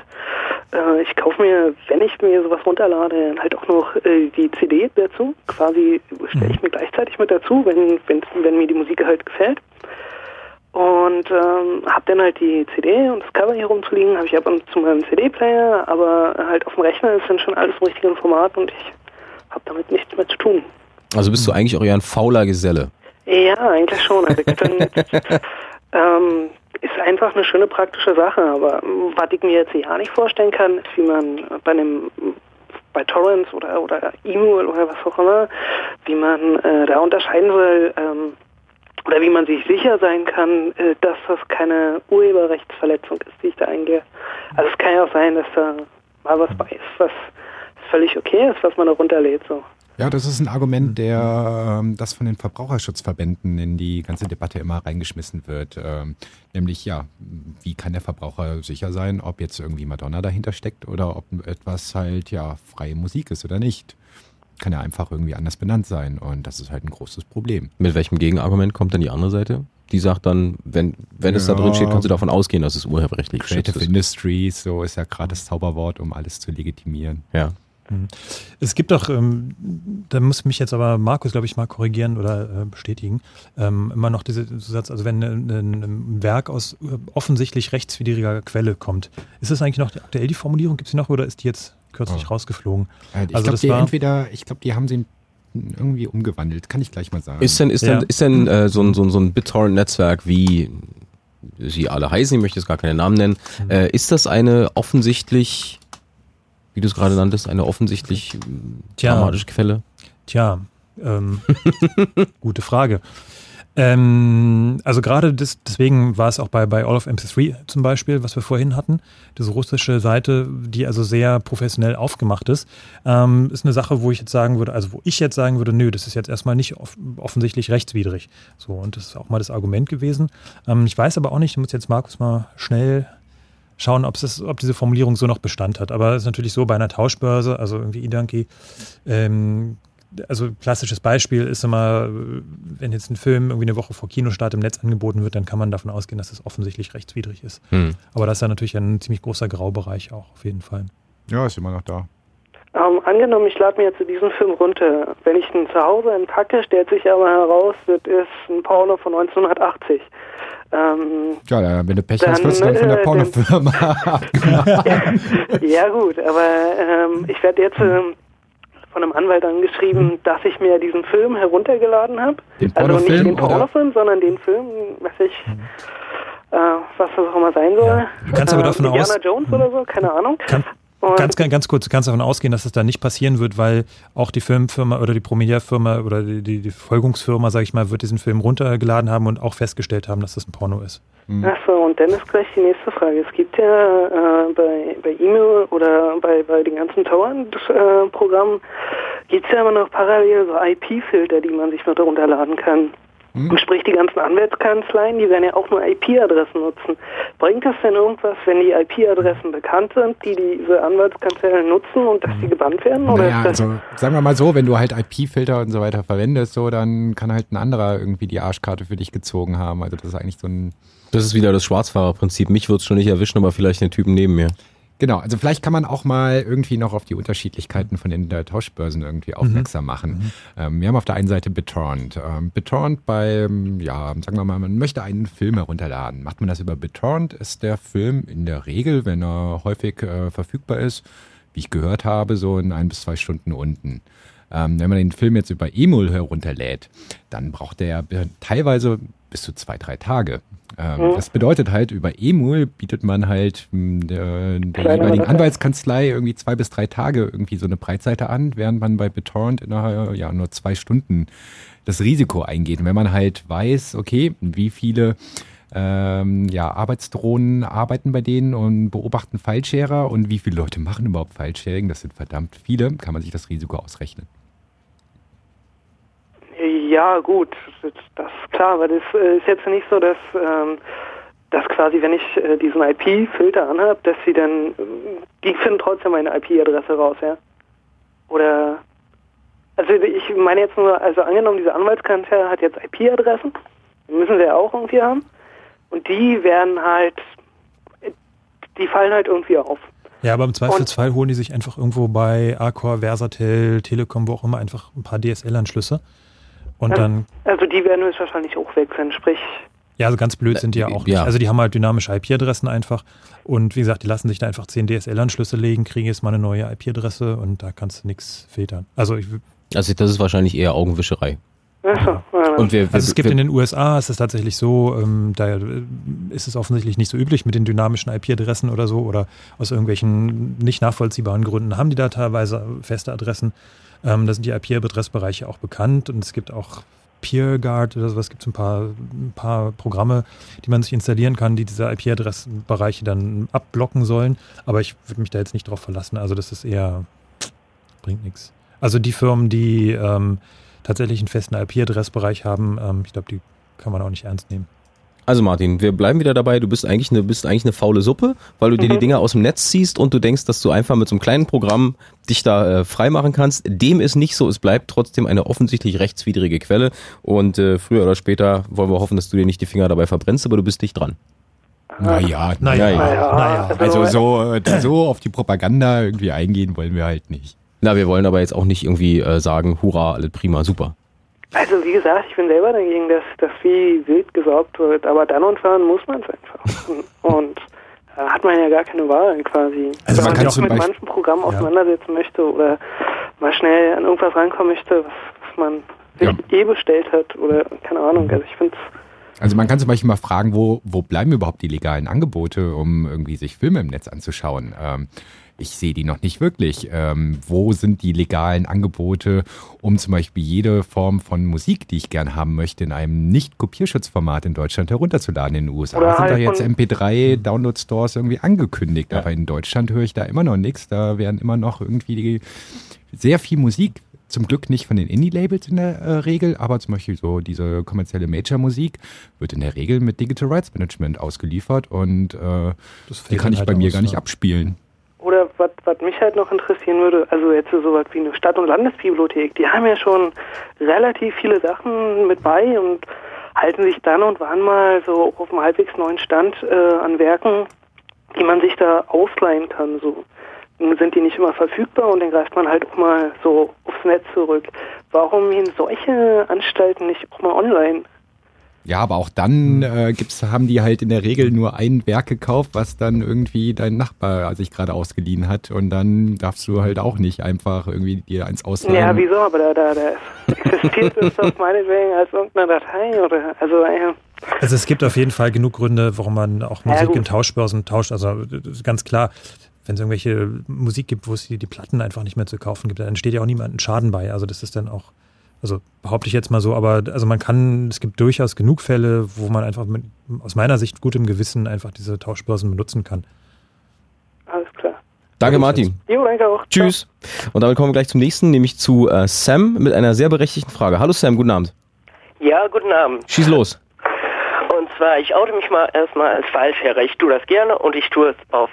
Und für mich sieht das irgendwie total absurd aus, dass irgendeine Firma hingehen kann, sich zu einem BitTorrent-Tracker verbinden kann, die IPs davon nimmt und einfach sagt, der war's.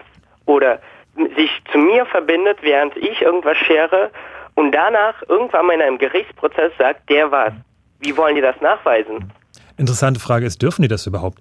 Ähm, wer ein bisschen die Geschichte mitverfolgt hat oder das Thema mitverfolgt hat, in, äh, gerade in der letzten Zeit gab es zwei Sachen, einmal in der Schweiz und in Italien auch, wo also die, jeweils die Datenschutzbeauftragten der Länder ähm, mal in Frage gestellt haben, ob diese Firmen überhaupt äh, berechtigt sind, ähm, mal, personenbezogene Daten an der Stelle über die Benutzer äh, zu erheben und zu speichern und zu verarbeiten. Die haben ja da gar nicht eingewilligt, dass deren, ähm, sag ich mal, Tauschverhalten irgendwie gespeichert wird. Und die haben also sozusagen die Legitimation oder die rechtliche Konstruktion dieser, dieser Firmen, äh, dieser Abmahnfirmen in Frage Gesundheit. gestellt. Ähm, weiß nicht, ob es in Deutschland auch so weit kommen wird. Ähm, ist auf jeden Fall eine ziemlich gewagte Herangehensweise. Aber zumindest in der Schweiz und in Italien haben die sich jetzt erstmal lautstark dazu geäußert und ähm, sind den Firmen, die das machen, auch deutlich auf den Fuß getreten damit. Hey, Jetzt habe ich dich Ja, unterbrochen, ne? Bei der Aber das beantwortet nicht wirklich die Frage. Also es ist ja schön, dass die Leute sagen, also das, was ihr macht, geht nicht. Aber ich meine ja nicht darum, ähm, mir geht es ja nicht darum, dass es illegal ist, was die machen, sondern für mich ist diese Konstruktion, ja, du hast jetzt irgendwie ein paar Bytes über die Leitung geschickt und das ist jetzt illegal, beziehungsweise wir sagen dem Gericht, dass du irgendwelche paar Bytes geschickt hast, die Ja. angeblich ein Teil des MP3s waren. Also das ist Und- die moralische Frage, ob jetzt hier quasi Selbstjustiz äh, in Ordnung ist oder nicht. Ähm, jein, für mich einfach, ist einfach nur die Frage, wie, wie, warum glaubt das jemand überhaupt denen? Die können das selber, alles selber nur konstruieren. Vor allem habe ich, äh, ähm, ja, Nee, Moment, nur Moment, also wenn ich das richtig verstanden habe, es geht gar nicht um eine Konstruierung, sondern sie sind äh, Teil dieses Netzwerks, in dem du auch bist. Sie sehen deine IP-Adresse und können dann sagen, äh, Sam aus äh, Notendurzel, Dorf, Stadtteil so und so mit der und der IP-Adresse war zu dem und dem Zeitpunkt da und ähm, Das ist auch die war gleiche daran Geschichte beteiligt. wie, wie beim wie, wie im Da Kaufhaus. Kaufhaus beim Ladendetektiv. Äh, Ja. Ladendetektiv erwischt dich beim Klauen und äh, sagt hier, ich habe gesehen, du hast das eingesteckt. Ähm, problematisch Ja, ist natürlich dann, wenn er wenn er sozusagen die Sache dann nicht findet, ne? Äh, dann, dann steht er natürlich ziemlich blöd da. auch, also Genau, das die, ist die, der Fra die. Frage ist, ob die, sag ich mal, ob du wirklich dann ähm, sag ich mal, riskierst zu sagen, okay, wir brauchen halt sofort äh, das SEK, was bei den Leuten äh, zu Hause reinstürmt und die Wohnung durchsucht und irgendwie die Festplatten beschlagnimmt, ähm, beschlagnahmt. Ähm, wenn man es jetzt wirklich so konkret machen will, was ja dann der Schritt wäre. Zukünftig einfach das Internet. ja, aber genau wie du sagst, der Laden, äh, die, der hat ja irgendwie diese Süßigkeit, die ich mir in die Tasche gesteckt habe, hat er mir dann aus der Tasche gezogen. Oder ein Zeuge, der irgendwas, äh, ganz normaler Zeuge, der irgendwas beobachtet. Ähm, kann ja auch eine Privatperson sein, muss ja jetzt kein Polizist sein. Zeuge kann ja irgendjemand sein und der sagt dann vor Gericht irgendwas aus. Und das Gleiche ist natürlich auch da. Ob der, das Gericht den dann entsprechend Glauben schenkt, das ist ja tatsächlich eine, Frage immer. Und deswegen lohnt es sich an, in vielen Fällen bestimmt auch, es tatsächlich auf den Prozess ankommen zu lassen. Ähm, wenn er denn überhaupt jemals stattfinden wird, wenn also diese Firma überhaupt es wagt, äh, einen ordentlichen Prozess anzutreten. Ähm, weil natürlich immer eine gewisse Wahrscheinlichkeit besteht, es hängt davon ab, wie fit dein Anwalt ist, den du dir gesucht hast, ähm, ob er da irgendwelche Prozessfehler äh, findet, irgendwelche formalen Fehler und dann sagt, ähm, ja, HG Badge, wie zum Beispiel in einem Fall, wo also der Geschäftsführer gesagt hat, ja, ich habe es genau gesehen, ich war genau dabei und dann hat der Richter mal nachgefragt, wirklich oder war es einer ihrer Angestellten? Ja, es war einer meiner Angestellten. Ah, das heißt, sie haben uns also nicht die Wahrheit erzählt. Schönen Dank, Sie können jetzt gehen, die Sache ist beendet. So schnell kann es denn gehen, aber das sind alles Sachen, da würde ich mich jetzt auch nicht darauf verlassen, dass es beim nächsten Mal auch wieder geht. Die Firmen lernen an der Stelle auch dazu. Ja, aber was, beim, was ich für ein Problem sehe, normalerweise ist ein Zeuge ja ein neutraler Dritter. In diesem Fall aber verschmilzt der Zeuge mit dem Ankläger. Es ist eine und dieselbe Person. Ja, aber das Ja, ist halt so. Also wenn du irgendwie bei deinem Nachbarn hingehst und die Tür eintrittst und er ähm, war dabei und zeigt dich an, dann ist er vor Gericht auch gleichzeitig Zeuge und Ankläger. Ja, aber der kann das mir niemals zugeht. nachweisen, wenn ich, äh, wenn da wirklich keine dritten Leute dabei waren oder sonst irgendwie das äh, nachgewiesen werden Also im kann. Zweifelsfall gucken da zwei Leute rauf. Ja. Und die werden dann vereidigt und dann hast du natürlich als einer, der sagt, hm, ich war das aber gar nicht, ähm, im Zweifelsfall dann schlechtere Karten. Aber wie gesagt, das ist eine Sache, wie, wie das vor Gericht ausgeht und ähm, wenn der Anwalt sagt, ja, das ist, ähm, lassen wir mal drauf ankommen, dann Aber die beiden Leute, die da sind, die arbeiten, die werden ja dafür bezahlt, dass die Leute für mich erwischen. Also die könnten einfach mal, äh, dumm gesagt, lügen. Einfach mal sagen, ja, die IP 127001, die war's. Aber im Zweifelsfall werden die vereidigt und dann können sie nicht lügen. Ah. Wenn sie halt doch lügen, dann machen sie sich einfach strafbar und zwar richtig doll. Und in dem Fall ist es, glaube ich, äh, hängt es immer sehr von den Details ab, die da alle mit drum, äh, drumrum zu finden sind.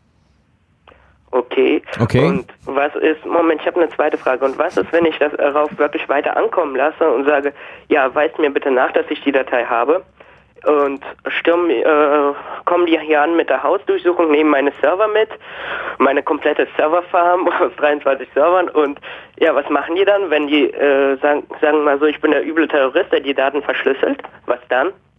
Äh, ja, nee, ähm, das geht ja nur vor Gericht und ähm, du kannst halt sagen, du klagst äh, halt dagegen und dann brauchst du halt finanzielle Ressourcen, um quasi so ähm, paar Instanzen durchzustehen. Aha, das kommt wirklich nur darauf an. Also die lassen einfach nur darauf ankommen, dass der äh, Normalbürger sich gar nicht traut, so einen kostspieligen Gerichtsverfahren mitzumachen. Kurz zusammengefasst, ja. Mhm. Und äh, um hinten dran zu schieben, wir können ja auch keine wirklich im, im, im Einzelfall keine konkrete Rechtsberatung geben. Da musst du dich dann, wenn du da äh, Detailfragen hast, dich dann einfach mal mit dem Anwalt deines Vertrauens unterhalten. Na gut. Na? All klar. Aber ich danke euch. Tschüss, Sam. Ja, Ich kann mal kurz Feedback geben. Wir kommen ja leider nicht äh, auf IRC, aber in meinen Kommentaren hat ein Don 287 geschrieben, dass die IP-Filter im Bereich EMUL, über die wir eben gesprochen haben, nicht dazu dienen, den User abzusichern, sondern ähm, nur, ähm, die sollen nur bekannt gewordene mutmaßliche Verbreiter von fehlerhaften Paketen und Chunks aussperren. Also das Ah, ist halt mhm. eher so, um ähm, ja überflüssige Informationen irgendwie zu, wegzumachen.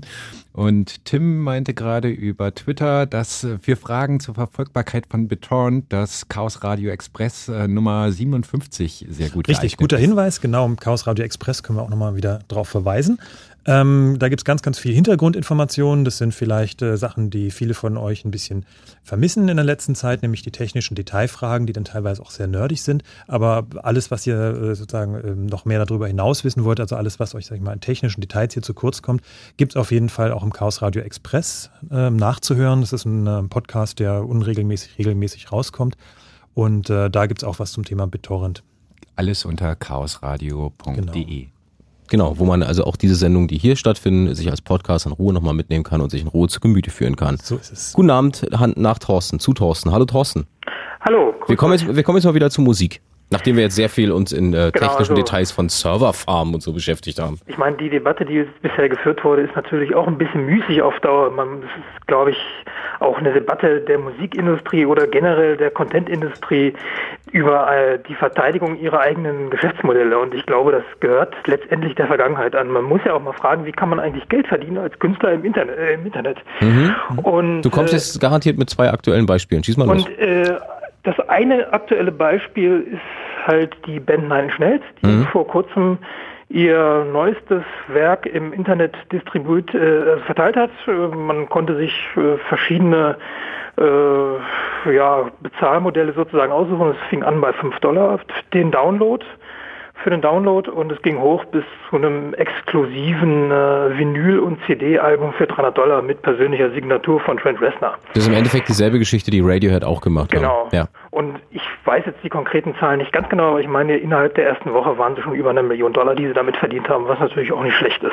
Also es ist, glaube ich, eine ganz gute Ausbeute.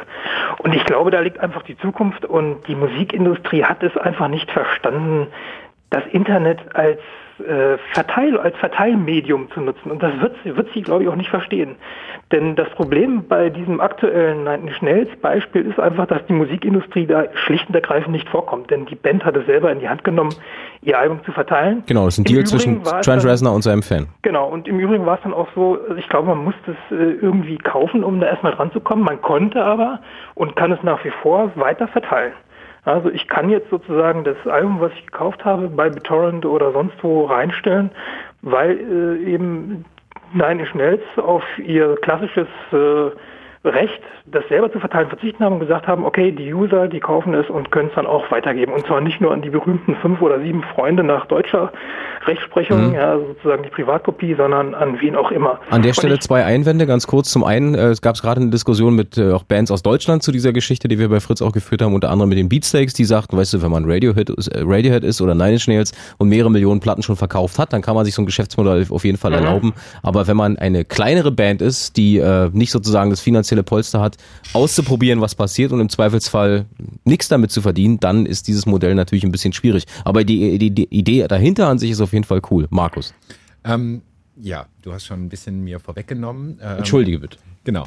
Radiohead und ähm, Nine Inch Nails haben in diesem Fall eigentlich auch nur Geschäftsmodelle ja, aus dem Internet kopiert. Sie hatten natürlich den Vorteil, sie haben schon eine riesige Community drumherum, aber eigentlich äh, ist das durch Netlabels äh, diese Vorgehensweise, dieses Geschäftsmodell groß geworden und bekannt geworden. Und es gibt beispielsweise magnatune.com, das ist ein britisches äh, Netlabel, die genauso wie Nine Inch Nails äh, Musik unter einer Creative Commons Lizenz äh, veröffentlicht haben. Das heißt, ähm, ähm, bestimmte Nutzungsfreiheiten werden von den Urhebern gewährt. In diesem Fall halt ähm, die ähm, Weitergabe zu nicht kommerziellen Zwecken. Also man darf es weiter kopieren, man darf es auch unter bestimmten Bedingungen ähm, remixen. Und Magnatune ähm, verdient einerseits dadurch, dass sie halt über 50 Künstler haben und eine ganze Menge Musik. Äh, und man kann halt ja diese Musik auf CD erwerben, wenn man möchte. Man kann sie aber auch zu einem selbstdefinierten Preis downloaden. Ähm, diese CD wiederum bietet auch nur einen Mehrwert an, also einen Mehrwert quasi, indem man halt ja sagt, ich möchte was Haptisches haben, dafür zahle ich halt gern 10 Euro und schickt sie mir.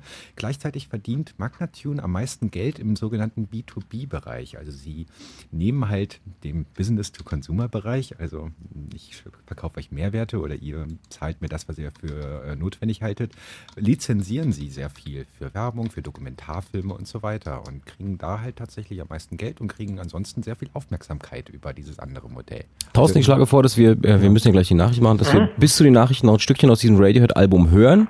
Und jeder, der ähm, sich mit dem Gedanken schwanger trägt, äh, Musik zu machen und davon leben zu wollen, äh, kann sich ja schon mal überlegen, wie er die erste Million Platten absetzt, damit er bei der, bei der, bei der zweiten Platte sich so, eine, so, so ein Geschäftsmodell auch erlauben kann. Ja, okay. Vielleicht noch ein ganz kurzer Hinweis zum Thema Netlabels. Gibt es auch ein Chaos Radio Express. Kann man das auch nochmal alles nachhören, ähm, welche Geschäftsmodelle dahinter stecken, wie sich es in der Praxis so bewährt. Auch sehr empfehlenswert. Tschüss, Thorsten. Ja, tschüss.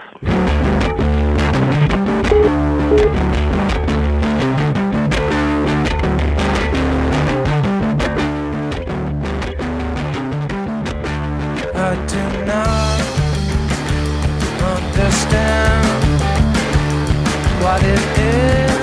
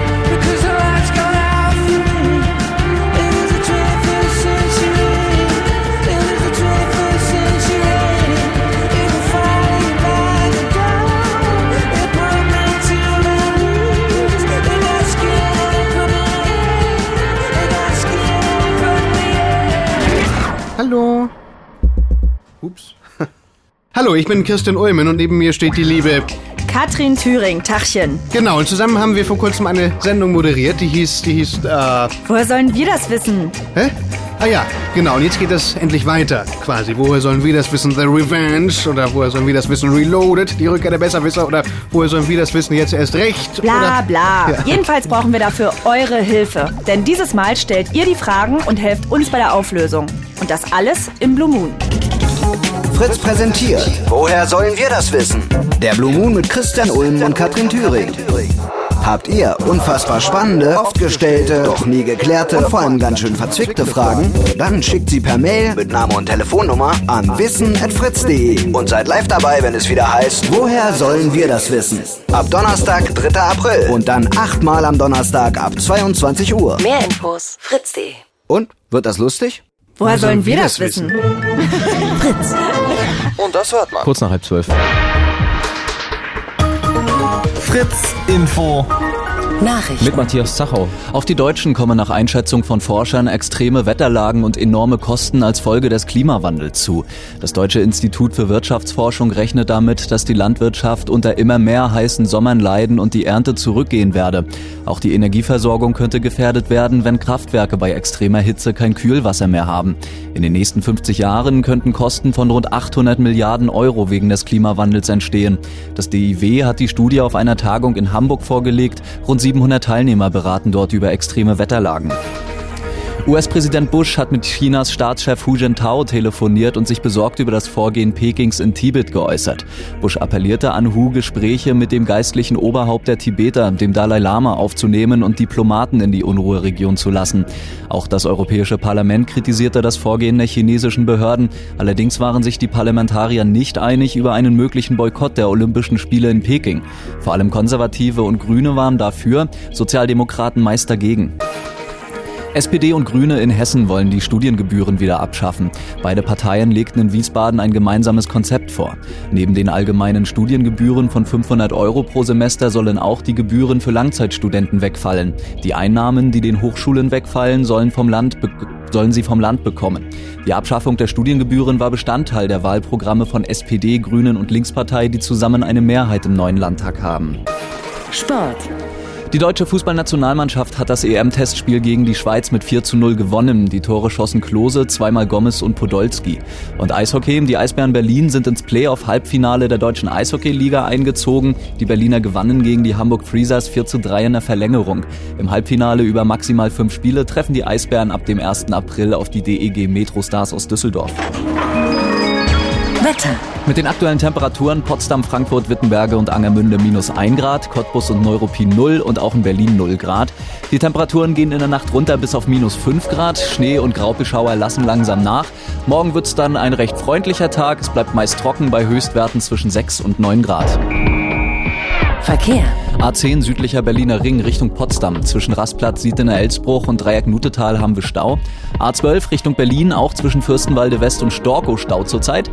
A13 Richtung Dresden, zwischen Ruhland und Ortrand gibt's immer noch Behinderungen wegen eines kaputten LKWs. Der rechte Fahrstreifen ist blockiert. Und A24 von Berlin kommend, zwischen Dreieck Wittstock-Dosse und Suko fährt ein Schwertransport. Hier bitte Vorsicht, ansonsten euch eine gute Fahrt. Fritz ist eine Produktion des RBB. Und wenn im Radio 103,2, dann Fritz rund um Spremberg.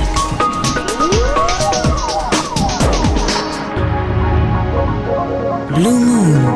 Die zwei Sprechstunden.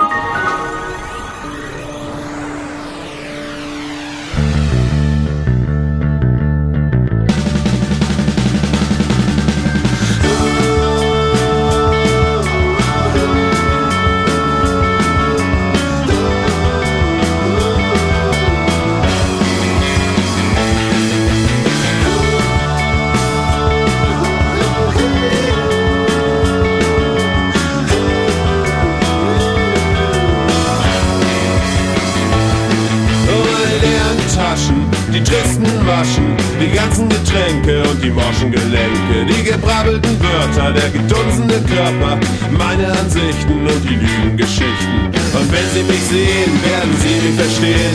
Ja, ich bereue alles. Ja, ich bereue alles.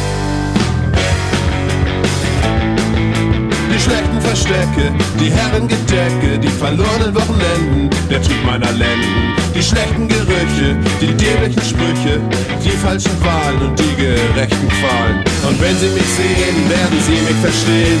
Ja, ich bereue alles. Ja, ich bereue alles. Kein Lippenstift auf meinem Kragen. Pissespuren auf meinen Schuhen. Schuhen, Schuhen, Schuhen.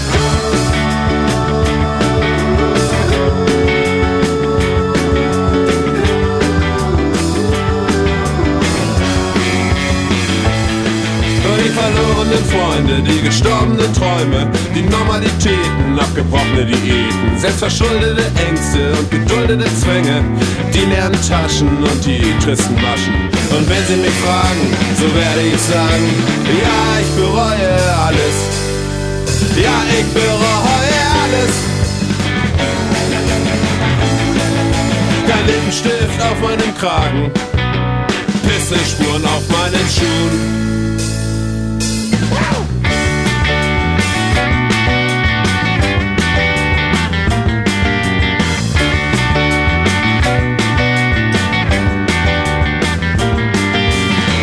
Mich sehen, werden sie mich verstehen. Ja, ich bereue alles. Ja, ich bereue alles. Mein Gott, ich bereue alles. Ja, ich bereue alles.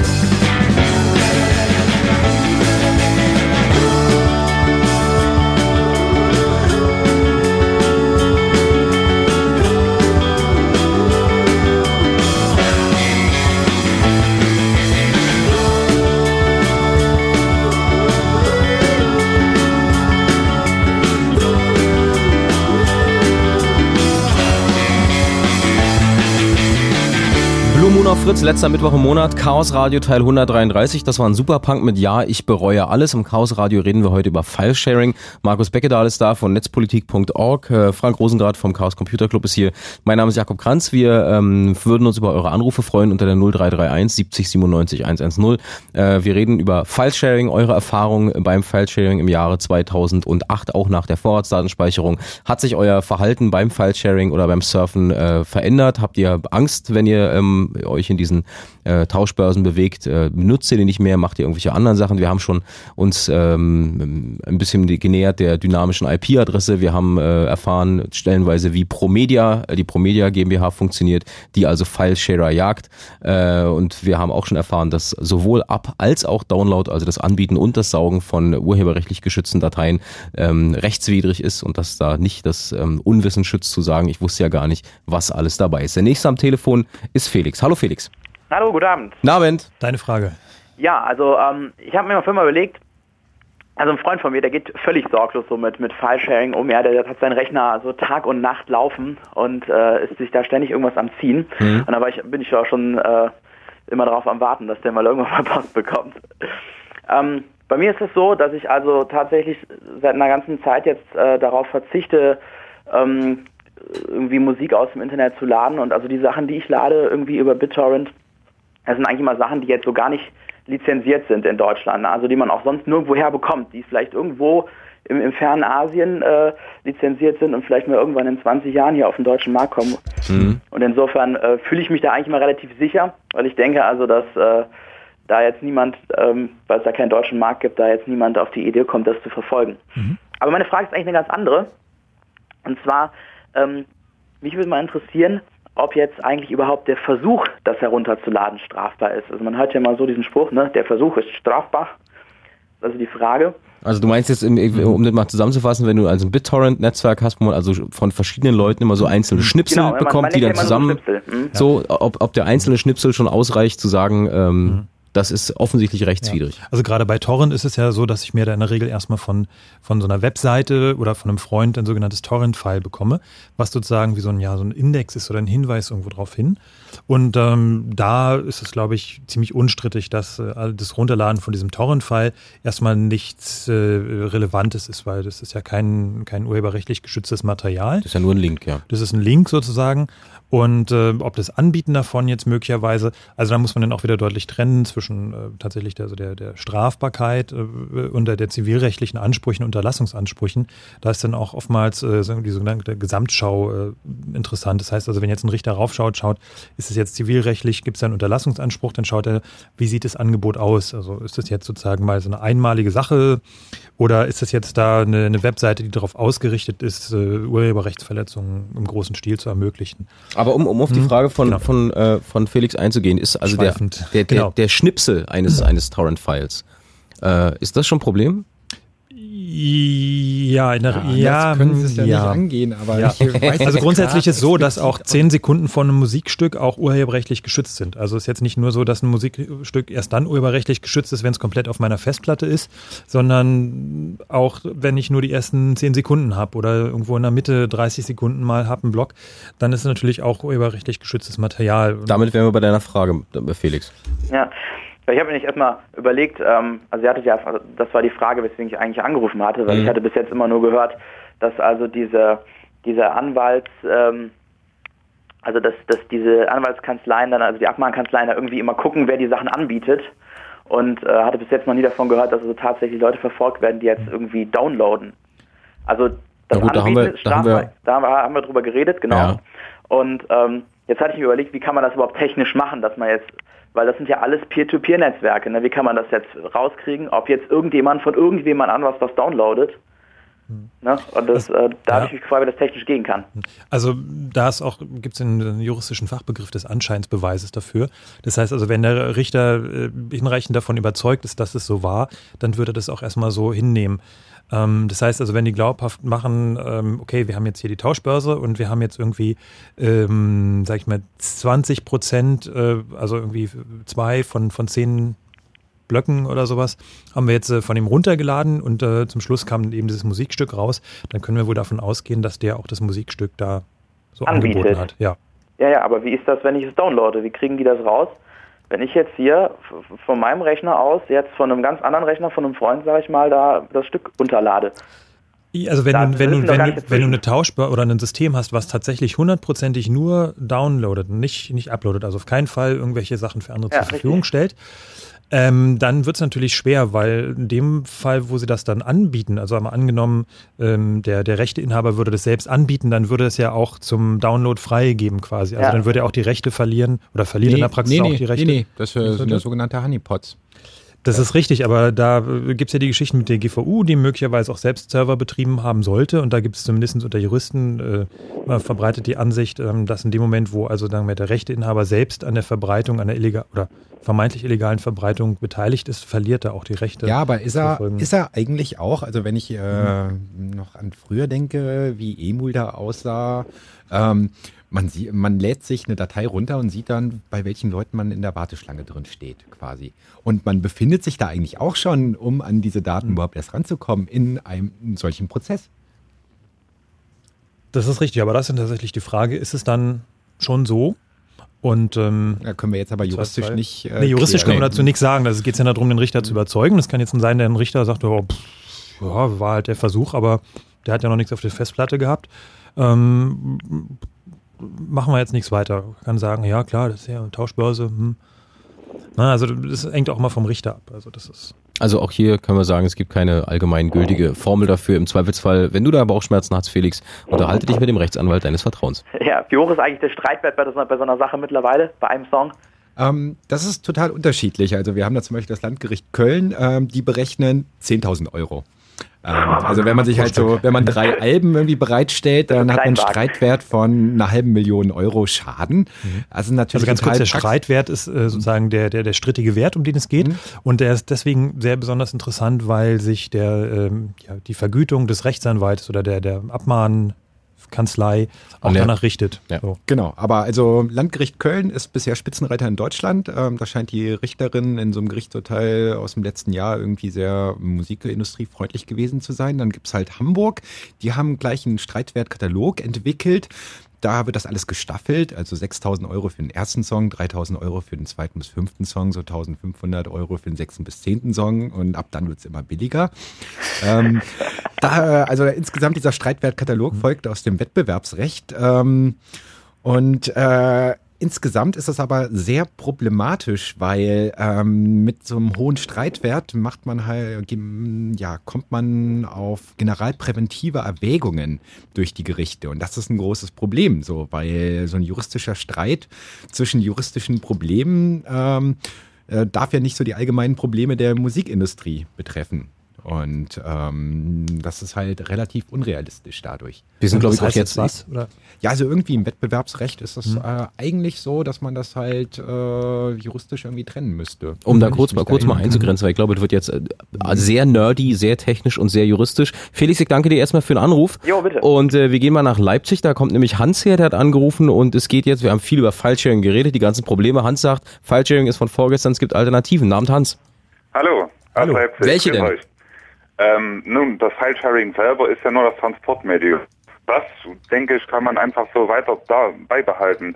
Hm, Die Plattform, weil man sich die, Musik runterholt, ist äh, die interessante, die ich hier mal kurz vorstellen möchte. Ich weiß nicht, ob es schon gesagt wurde.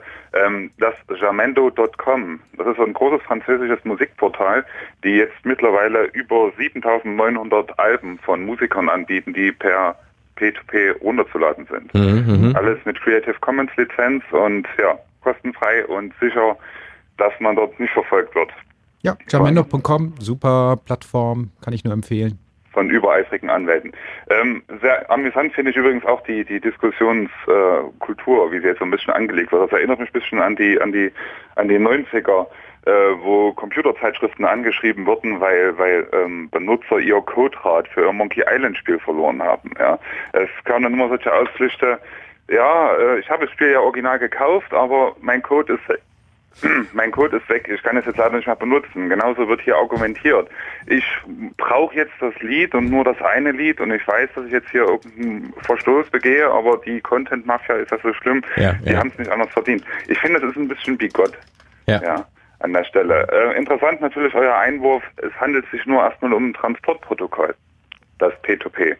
Ja, aber wenn es dann eben, wie gesagt, missbraucht wird, um sich diesen, diesen geschützten Content runterzuziehen, dann wird das Ganze natürlich ad absurdum geführt. Und wenn sie jetzt mittlerweile schon über eine Stunde darum die Sendung dreht, wie man am besten argumentieren kann bei einem Anwalt oder vom Gericht, wie man irgendeinen Schaden abwenden kann, wenn es zu spät, wenn es zu spät ist, dann, ja, wird das Ganze wieder umgekehrt.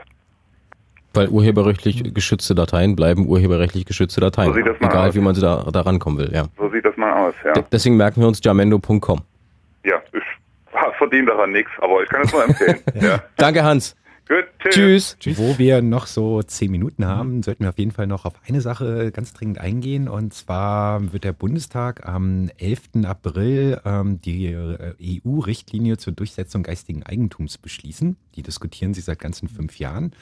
Und dort ist unter anderem ein sehr strittiger Punkt, das sogenannte Auskunftsrecht. Und zwar im Moment läuft das ja alles so mit dem File-Sharing. Also die Promedia GmbH oder andere, die sitzen da, kriegen eine IP-Nummer, stellen eine Strafanzeige bei der Staatsanwaltschaft und die, wenn sie jetzt nicht in Wuppertal oder Offenbach sitzen, ähm, kommen dem auch nach und liefern dann die Daten weiter, wenn die Strafanzeige irgendwie fallen gelassen wird, an den zivilrechtlich, äh, zum zivilrechtlichen Verfahren. Das sogenannte Auskunftsrecht, damit möchten die Rechteinhaber sofort das Recht haben, quasi beim Provider anzurufen und zu sagen, wir haben hier die IP-Nummer XYZ und geben Sie uns mal die Daten raus, ohne überhaupt den rechtsstaatlichen Umweg über die Staatsanwaltschaften zu machen. Und ähm, wenn die Union sich letztendlich durchsetzt, und das sieht halt in, so aus, dass die SPD da mitgehen wird, dann werden wir demnächst halt so ein Auskunftsrecht haben, spätestens über den Bundesrat. Und hier habt ihr noch äh, die Möglichkeit, eure Bundestagsabgeordneten zu kontaktieren. Ähm, ich glaube, FDP, äh, SPD und ähm, CDU sind für so ein Auskunftsrecht. Ähm, äh, bei FDP bin ich mir jetzt nicht so ganz sicher, weil da auch Datenschutzbelange dabei sind, aber die sind sehr Urheberrecht ähm, äh, verfolgungsfreundlich. Kann man da vielleicht mal ein konkreteres Beispiel an für dieses äh, Auskunftsrecht konstruieren? Naja, also, also- was, was also- würde im Detail bis- passieren? Also die Promedia GmbH sitzt dann da und hat eine IP-Nummer und sieht halt, naja, ähm, du bist halt auf der anderen Seite mit Scooter am File-Sharen. Und dann rufen sie sofort den Provider an, weil können sie erkennen, irgendeine IP-Nummer gehört Mhm. halt Telekom, hallo, ähm, ja, hier tauscht jemand einen Scooter, geben sie uns mal sofort die ähm, IP-Nummer. Und Also dann die schicken die sofort, die Kundendaten. Ja, die Kundendaten, dann schicken sie dem Kunden sofort eine Abmahnung. Und quasi die Provider werden zu Hilfs-Sheriffs gemacht und äh, ja, der ganze rechtsstaatliche Vorgang, dass halt noch eine Staatsanwaltschaft sagen könnte, nee, das akzeptieren wir jetzt nicht, das ist ein Bagatellfall oder sonst irgendwie, wird halt ähm, umgangen. Genau. Vielleicht kleines Detail dazu, also auch die Musikindustrie hat sich schon überlegt, wie man diese ganzen Abmahngeschichten und Benachrichtigungen von Internetprovidern und sowas auch ähm, effizienter gestalten kann, automatisieren. Das heißt also, sie haben mittlerweile auch ein eigenes Dateiformat entwickelt, ein eigenes äh, Kommunikationssystem, wie sie also sich äh, die Industrie, die Provider sich äh, über so über Rechtsverletzungen der Kunden ähm, informieren können und auch Auskunft abfragen können und sowas. Da haben die sich also schon Gedanken gemacht, wie man das technisch alles sehr automatisch machen kann.